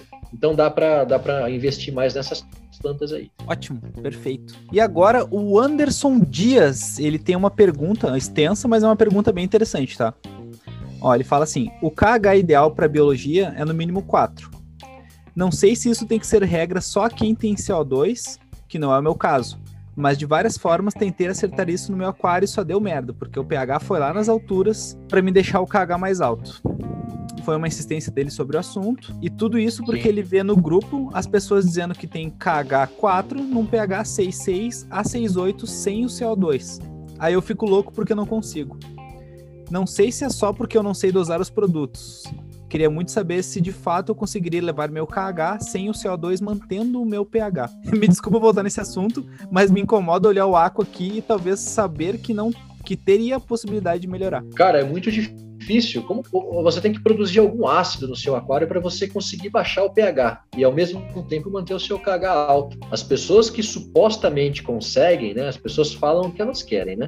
Mas as que supostamente conseguem, elas têm alguma produção de ácido muito poderosa no aquário. Não sei o que poderia ser.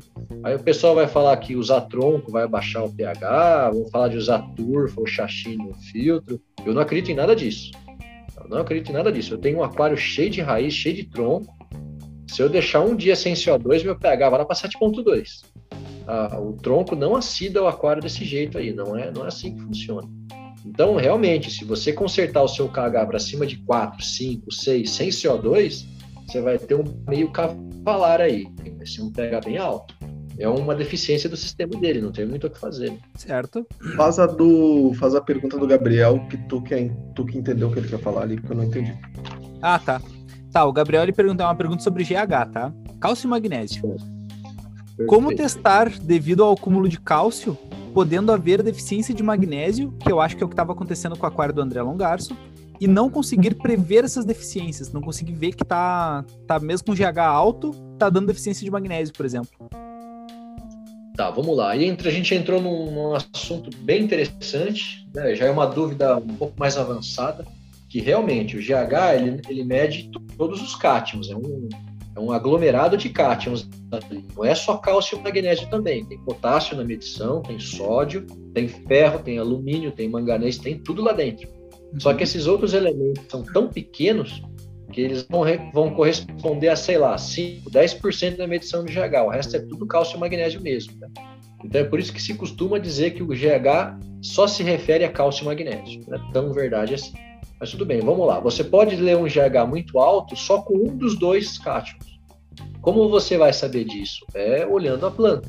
A planta que vai, vai avisar se ela está com é, ela fica com as nervuras de um verde um pouco mais escuro e as beiradas um pouco mais claras, isso é falta de magnésio, nas folhas mais velhas, né? Se nas folhas mais novas estiverem torcendo, estiverem retorcendo, então aí é falta de cálcio. Normalmente vai faltar o magnésio, primeiro do que o cálcio. O cálcio ele demora muito mais tempo para se disponibilizar na água do que o magnésio. Tá? Uhum. A questão é essa. Uma outra questão é, o que aconteceu no aquário do André é um, um caso diferente. A gente não terminou o estudo ainda, a gente não concluiu ainda o que aconteceu ali. Mas ele estava com um GH em torno de quase 20, né? Acho que a gente tinha lido 18 da última vez que a gente mediu lá. E ele ainda estava com sinal de falta de magnésio. Ele ainda estava com esse sinal lá. E eu falei assim, André, você fertiliza aí com Mineralize ou com Equilíbrio? Estava usando o Mineralize. Ele costumava usar o Equilibrium, aí ele foi para o Mineralize. Porque como é um aquário de setup de loja, ele não pode ficar turvo, ele tem que ficar cristalino por mais tempo. O pessoal vai lá olhar, né? Mas então ele optou pelo Mineralize. Como? O Equilibrium deixa um biótopo neblina da serra no aquário, né? Isso, ele deixa turvo por mais tempo, né? É quase um gesso aquilo. Aí o que, que acontece? O Equilibrium ele é feito de sulfato de cálcio e sulfato de magnésio, basicamente. O Mineralize ele é feito à base de cloreto, cloreto de, magne, de magnésio e cloreto de cálcio. Então ele é mais solúvel, por isso que ele não turva a água. Né? Então a questão é, quando ele começou a mudar para o Mineralize, o aquário deu um meio que um drible da vaca no André, né? ainda a gente não concluiu isso, mas o que as plantas estão sentindo não é a falta de magnésio, mas a falta do enxofre. Porque o enxofre também é um macronutriente. A gente fala muito pouco dele no aquarismo, né? Então, quando ele fertilizava com equilíbrio, ele não tinha esse problema, provavelmente porque ele estava colocando sulfato. Então, às vezes, assim, o cara com GH muito alto, mas ainda tem deficiência de magnésio. Opa, peraí. Você coloca sulfato no seu aquário ou você coloca a base de cloreto? Olha no seu rótulo aí. Se ah, for a base de cloreto, então provavelmente está faltando enxofre no seu aquário, não é falta de magnésio. Você vai jogar esse GH para 30 e não vai resolver o problema. Olha aí, ó. então ele mandou embaixo assim, ó. Então, manter GH enquanto e suplementar como o magnésio. Mas como tu explicou, pode ser a falta do sulfeto se ele não estiver usando equilíbrio, por exemplo. É, sulfeto não. Enxofre no caso, né? É, o enxofre no caso. Uhum. É, não tem um número, não tem um número exato, um número bom. Eu costumo dizer que sei lá, um GH7, um GH8, tá bom já para o aquário. Acho que já tá bom. Já é uma concentração de sais trocáveis ali admissível, né, para o aquário. Mas se vai ser suficiente ou não, tem que olhar as plantas. Uhum, se for tá. um aquário muito densamente plantado, folhas muito largas, então, assim, se for um aquário muito denso, com folhas muito largas, como Ludwig, como é, aquelas, não é quinodoros, esqueci o nome daquela. Aquelas folhas que tem uma área foliar muito larga, né, muito grande, anúbias, essas folhas que são muito grandes, né?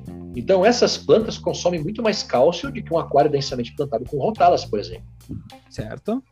E ele perguntou, ele Entendi. deve suplementar nas TPA? o cálcio, isso que é Pode suplementar, isso, suplementa depois, depois da TPA. Pode suplementar logo depois da TPA, não tem problema nenhum.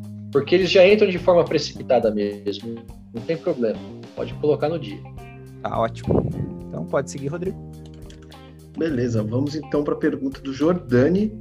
O Jordani mandou também cinco perguntas, com isso ele gastou todos os 259 reais que ele tinha de, cel, de, de crédito, né? Uh, o uso de água de torneira dispensa micros e traços totalmente ou parcialmente ou não? Não. É, eu imaginei que fosse não também, não porque. de forma nenhuma. Como, né? não, água da torneira, a água da torneira vem pobre em tudo, cara. Não é porque é micronutriente que o, o pouquinho que vem já atende a planta. Você vai ter grandes surpresas aí se você tem essa conduta a longo prazo. Você vai acumular problemas no aquário. E às vezes, dependendo da água da torneira, ela vem rica, mas não vem rica no que tu quer, né? Ela vem rica é, em... totalmente. Vem uma coisa só. Né? A segunda pergunta dele é: qual a relevância que tu dá ao controle do TDS? Ao controle do TDS, a relevância? Uhum. Uhum. Cara, eu nunca medi TDS em 15 anos de aquarismo. Tá, respondido. Não relevância nenhuma isso. Ele quer saber, então, quais as faixas de TDS para um plantado? Não, aí eu sei porque ele perguntou. Deve ter sido por causa do pessoal da Green Aqua que deixa em 120. Com certeza. É. Eu aí eu tenho quase certeza. A, a, medição, seja do que for, para mim, é a planta num tom verde muito bom, a área foliar muito boa, rebrotação muito boa, resposta muito boa, tudo, tudo. Crescimento, é, ausência de alga, tudo. Essa é a minha medição. Eu não quero saber de números. Se tiver assim, aquário funcionando, pode estar tudo zero, nem me importa. Porque ah, eu só aquário para plantas, né? Eu sou um aquarista para ter plantas de saúde no meu aquário. Eu não sou aquarista para colecionar números. Eu não, eu não, sei quais são os meus números. Eu não meço nada. Eu nunca medi nada no meu aquário. A, a quarta pergunta dele é relativa a isso também. Ele botou assim: faz sentido controlar TDS se você usa uma água de torneira que já traz GH ou KH ou em um aquário com bastante rocha? Mas aí entra essa questão, nem a, não a gente vive num país continental. Toda a água da torneira é diferente do, do meu vizinho é uma água diferente da minha. Eu não... Sim. Assim, a... ó, pensa no seguinte: se eu conseguisse montar um aquário, se alguém chegar aqui e falar assim, Edu, eu montei um aquário em um lugar que uso água da torneira e as plantas estão perfeitas, eu não preciso fertilizar com nada, não preciso corrigir nada. Cara, maravilha. Você precisa fertilizar? Lógico que não. Não precisa. Tem alguma coisa na sua água que não precisa fertilizar. Entende? Então, assim, é, o cara tá fazendo uma pergunta que eu não sei, eu não sei qual é a água que ele tem. E eu acho muito difícil uma água de torneira vir com toda a carga de nutriente que as plantas precisam. De que aquário que ele está falando? De 120 com 3 quilos de planta? Eu duvido que ele consiga. Sem fertilizar, sem corrigir nada. Duvido. Ah, provavelmente ele pega a água que sai da TPA do André e guarda numa caixa. E é a torneira dele entendeu? Uma hipótese.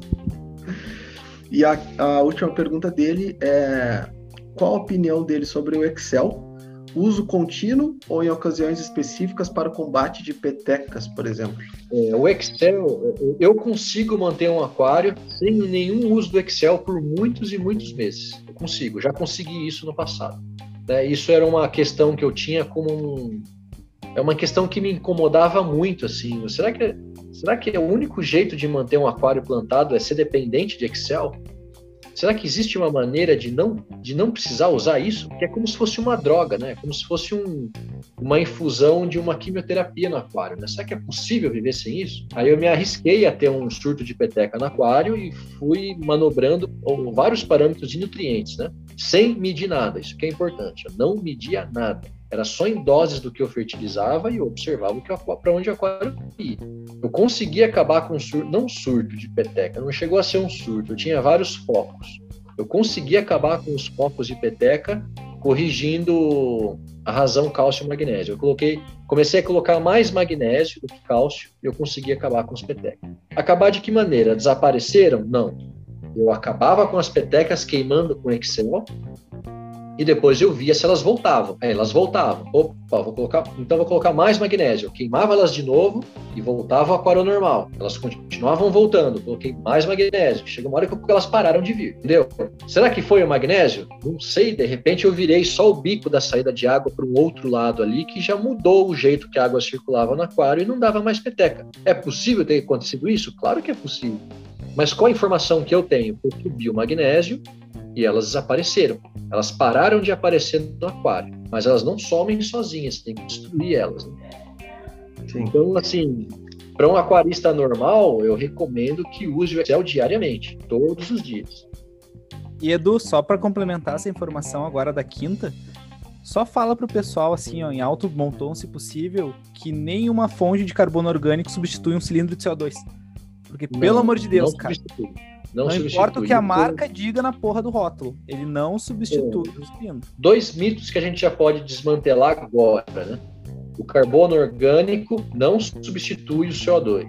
Isso é uma, um jogo muito sujo de marketing que as marcas usam para as pessoas que não têm dinheiro não querem gastar com cilindro de CO2, achar que um produtinho que você vai colocar lá no seu aquário vai substituir, tá? Isso não tem como acontecer. Para quem leu o livro 2, estudou o ciclo C3 lá, o ciclo de Calvin, tá bem bonitão o diagrama do ciclo de Calvin ali. Você vê que naquela enzima ribulose, né, a, a ribulose 5 é, fosfato carboxilase oxigenase lá, né, a rubisco, ela só aceita né, entrar na molécula o CO2 ou oxigênio.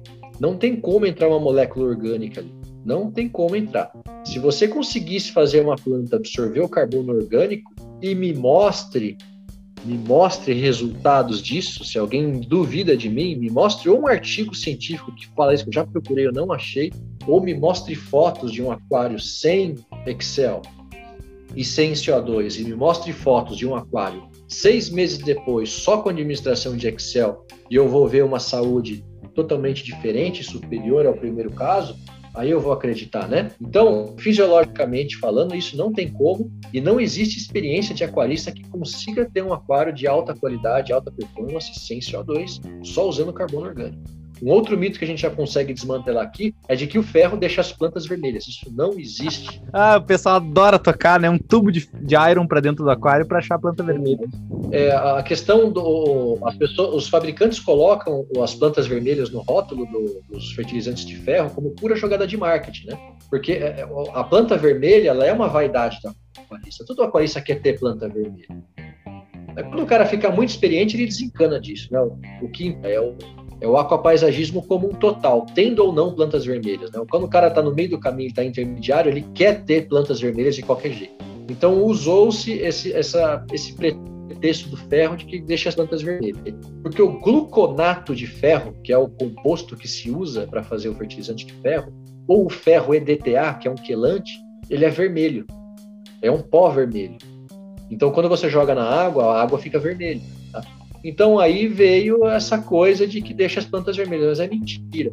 O pigmento vermelho da planta é a antocianina, ela não tem nada a ver com o ferro. O ferro não tem nenhuma relação fisiológica de construção da antocianina. a antocianina ela é uma ferramenta de, de proteção da planta para intensa luz, né? Isso tu Sim, explica no livro também.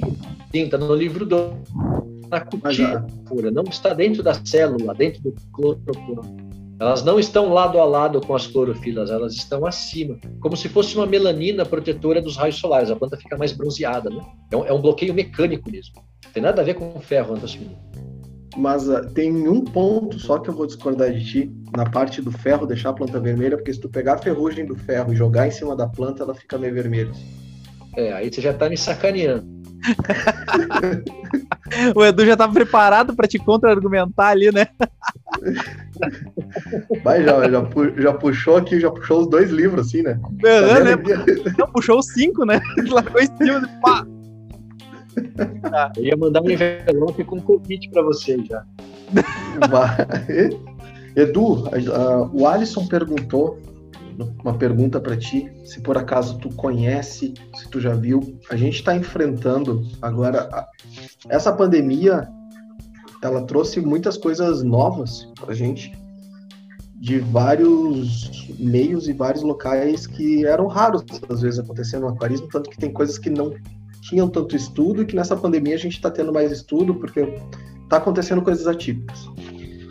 Uma uma delas é um, um, fungo, uma espécie de um fungo que começa a nascer dentro do aquário, ele se multiplica numa velocidade absurda, de tipo 24 horas ele está na mesma posição do que se tu retirar todo ele, em 24 horas ele já está tomado. Ele cria uma nata muito forte na superfície ele não, ele não morre com, com falta de luz, um blackout.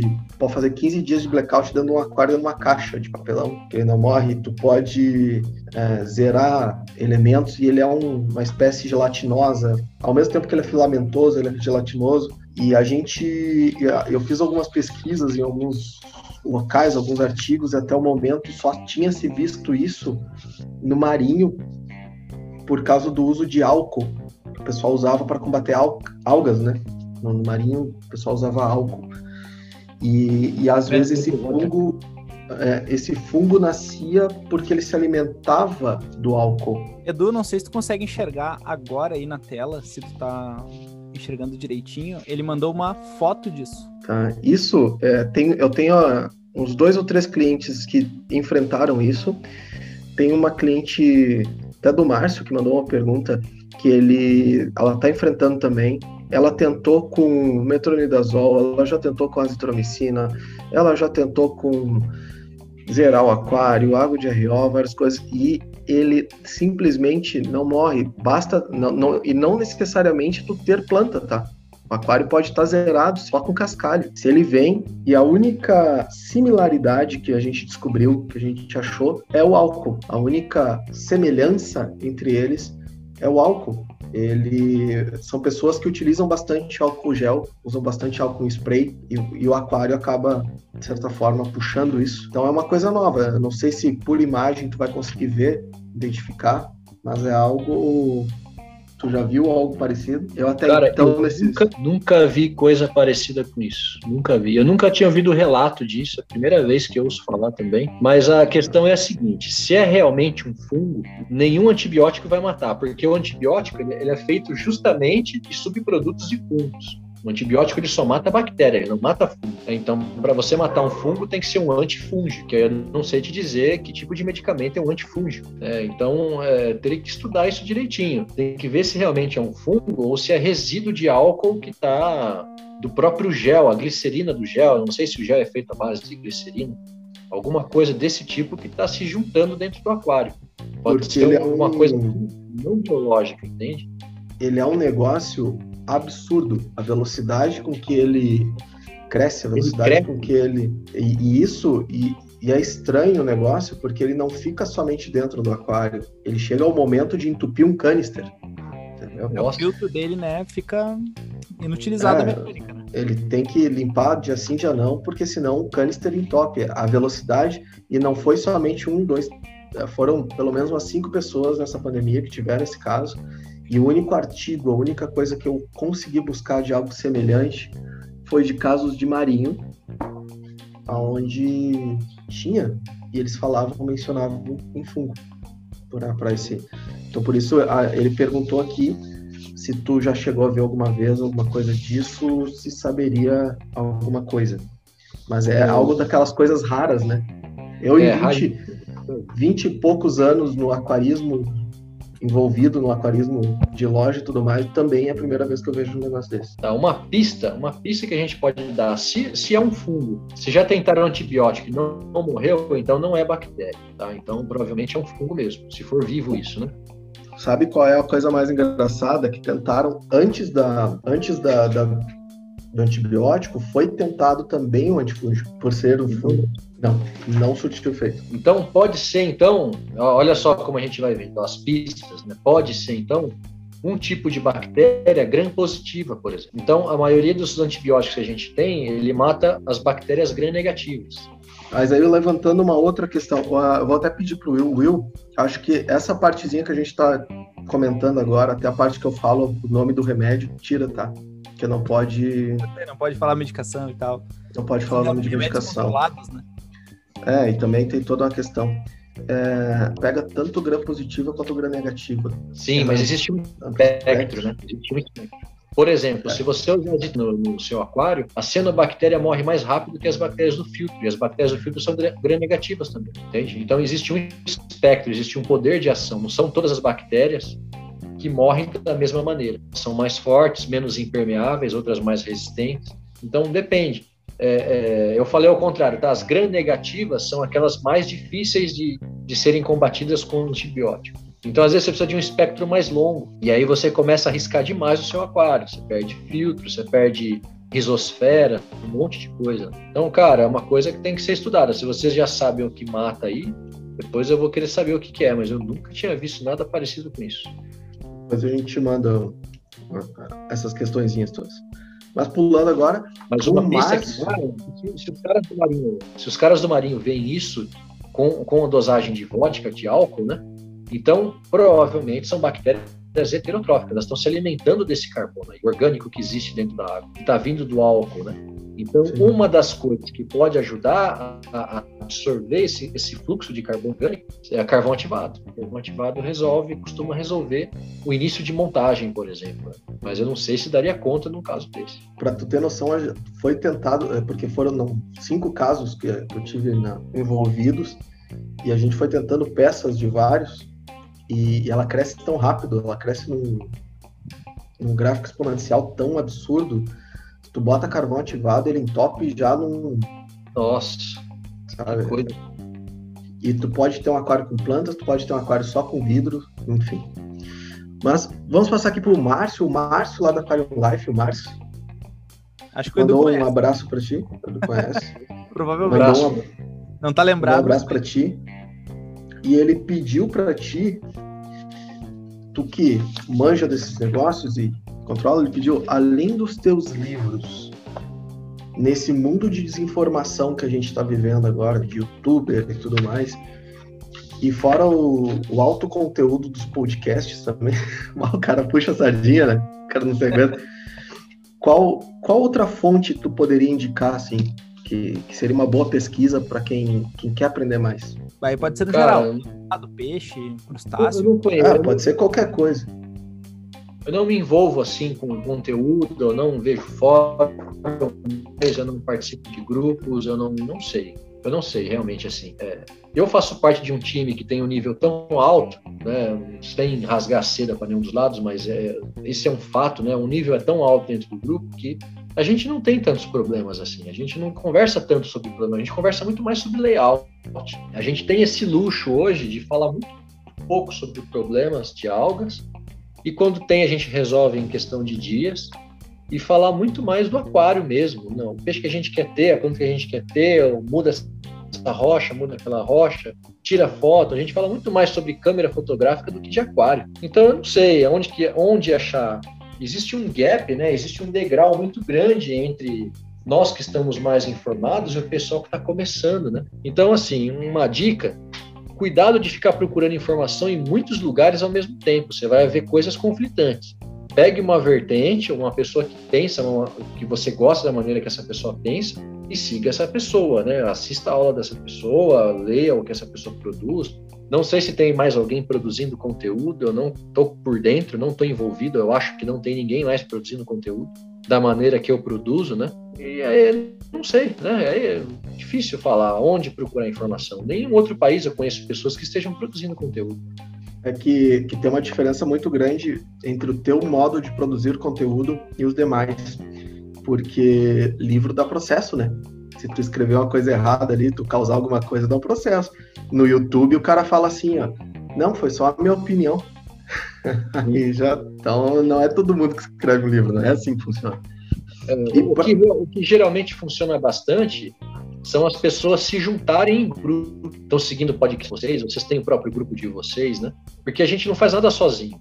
Eu não estou sozinho. Eu tenho pessoas junto comigo que compartilham experiência. A gente testa a nossa experiência o tempo todo. Hoje eu, eu respondi mensagens de, um cara do time que tem que estar tá com problemas com cianobactérias com 35 dias de vida de aquário. Então, a gente está sempre se exercitando, né?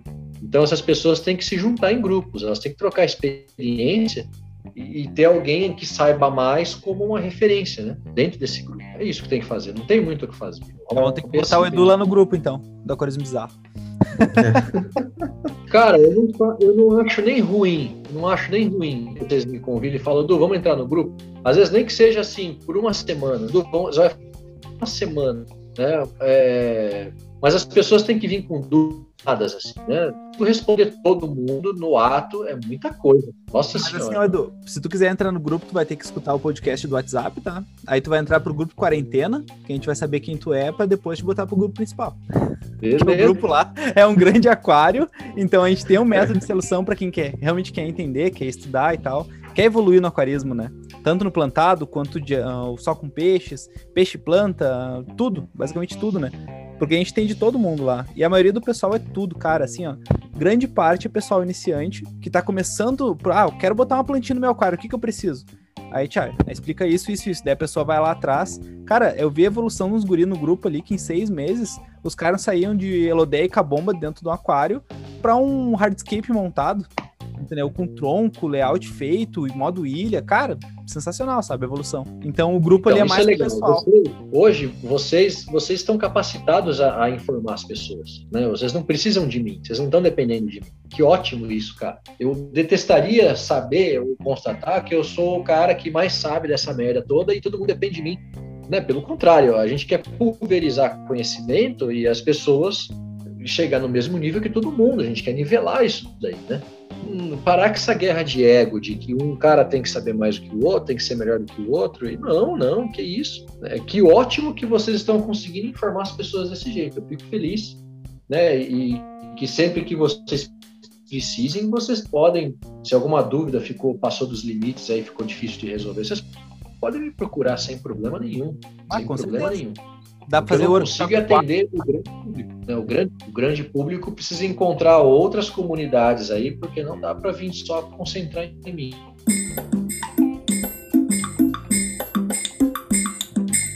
Edu, eu quero que tu fale para as pessoas como é que tá os teus livros lá no Amazon Kindle é, se eu não sei se tem um calendário dos workshops de química, que é o que tu ministra lá, né? Na Aquabase, se tem os calendários para informar o pessoal, para quem quer fazer, quem quer entender mais sobre química do aquário plantado, que, cara, e, é super interessante. E se já tem, e se já tem a data para sair o terceiro. É, agora é a hora do teu jabá gratuito aí. Tá, vamos lá. lá para nós. Uma ideia busca lá como a ciência do aquário plantado, você vai encontrar dois livros. Se vocês derem acessar em Amazon, vocês vão encontrar um livro verde e um livro cor de laranja. O livro verde é o livro 1 sobre química, o livro cor de laranja é o livro 2 sobre botânica. Né? Vocês vão encontrar o livro 1 só é, e-book, só para Kindle. O livro físico ele está sendo vendido na Aquabase. Eu tenho alguns também comigo ainda. Não são muitos, mas eu tenho alguns. Eu devo ter uns 20 ou 25 aqui ainda. Um pessoal lá do Paraná de Ponta Grossa comprou bastante livro um tempo atrás aí, então sobrou pouquinho para mim. E a Coabase tem mais um pouco, eu não sei quantos eles têm lá ainda, tá? Eu não tenho previsão de fazer novas impressões do livro 1 por enquanto, não tenho. Porque a gráfica que fazia essas impressões para mim aqui no interior, ela tá meio que quebrando assim. Então ela subiu muito o preço dela lá, com matéria-prima, não, não, sei o que aconteceu, que ficou um absurdo o livro lá. O livro 2, você vai encontrar o físico, porque eu soltei na semana passada o físico do 2 na Amazon e também tem o e-book. O físico Cara, lá. Como assim? Eu não estava sabendo disso. Eu soltei ele na segunda-feira da semana passada. Eu não divulguei isso porque ele ficou muito caro. Tá? O dólar subiu muito, ele ficou muito caro. Ele ficou a preço de custo, ele ficou 50 dólares. Aliás, o preço de custo ficou 30 dólares. O meu royalty é de 30% dentro dos meus 30%, mais 30% é do governo americano como imposto de renda. Ah, então eu fico com 20% da venda de cada livro. É, de 30 dólares, eu acho que ele ficou lá à venda por 34, se eu não me engano. Então, assim, eu estou com um lucro muito pequenininho de 10 ou 12 reais de lucro em cima de cada livro, tá? Então tá preço de custo físico lá. De 35 dólares, vão pagar o quê? Uns 180 reais? Então, por isso que eu não divulguei, eu achei muito caro. Não achei um preço justo pelo livro. Se você quiser, você vai encontrar lá. O que eu estou tentando fazer é em contato com uma gráfica de São Paulo que faz livros sob demanda. Então, eu estou querendo imprimir, sei lá, uns 30, 40 livros e já mesmo, a pessoa vai encomendar e eu vou mandar fazer. O livro vai sair em torno de uns 100 reais ou 120 reais. Ainda não está pronto o orçamento dos caras lá. Quanto mais manda fazer, mais barato fica, né? Então, eu peço quem quiser esperar um pouquinho aí, um pouquinho de paciência para o físico do 2, que talvez a gente consiga com essa gráfica. 3. Provavelmente ele saiu o e-book, não o físico, o e-book na Amazon até o fim desse mês. Eu vou tentar cumprir essa promessa para vocês. Eu vou tentar, tá? Estou com bastante trabalho no estúdio, são trabalhos grandes, então estou tentando me dividir aí, tá? Que mais que faltou de informação? Dos livros quando, é isso aí. Né? Não, a informação é que quando tu liberar por demanda, já manda fazer dois, tá? Já manda para o sul aqui. Já manda com autógrafo, por favor. já manda com, com digital, tudo prontinho, que a gente vai querer. E eu acho que para finalizar, Edu, uh, quem quer ter a palestra, o workshop com o Edu, lá na Aquabase, tem todas as informações. É, cara, não tem. É inscritível que tu vai conseguir aprender, o que tu vai conseguir ter de aprendizado nesse, nesse workshop. E Edu, para finalizar tudo, tem alguma mensagem que tu quer deixar para o pessoal? Tipo, meio que ET Bilu, assim, busquem conhecimento? Qualquer coisa que tu quiser falar, tu pode falar nesse, neste é o momento teu, Eduardo.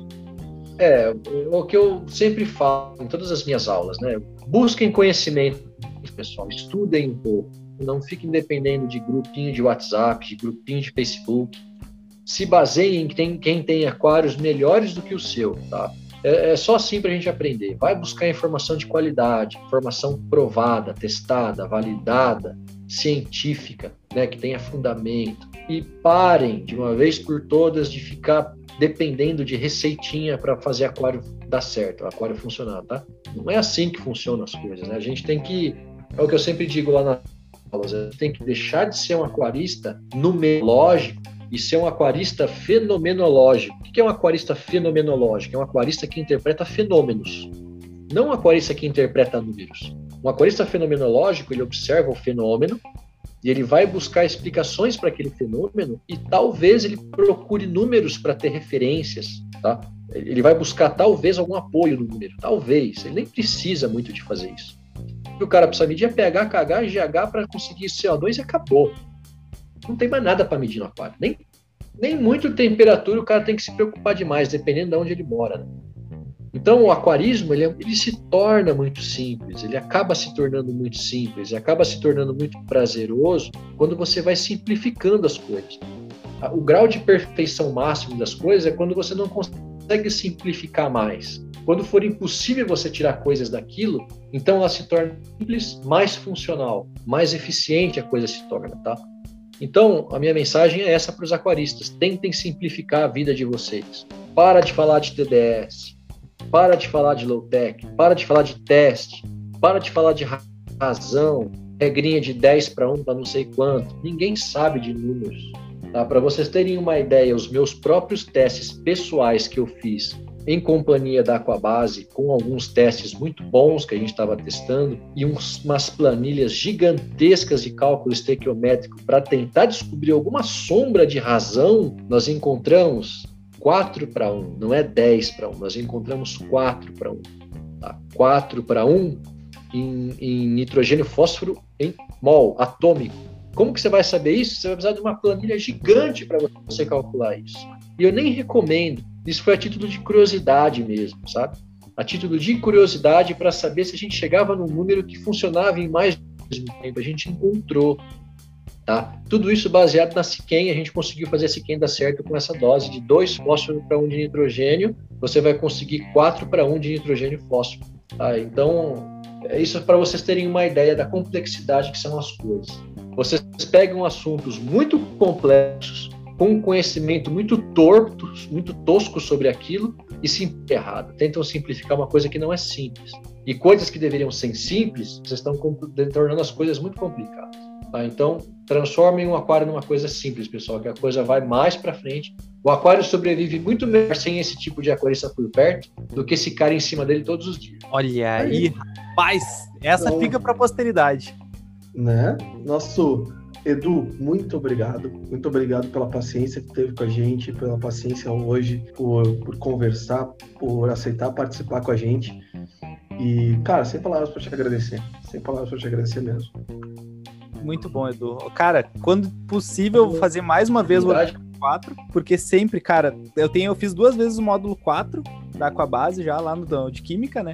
E, cara, as duas vezes que eu fiz, eu tenho anotações diferentes de cada vez, porque é muita informação, é muita coisa. Tu literalmente fala no início de cada workshop, né? Eu vou abrir a cabeça de vocês com o machado. E, cara, é fato, é muito bom. Só agradecer a ti.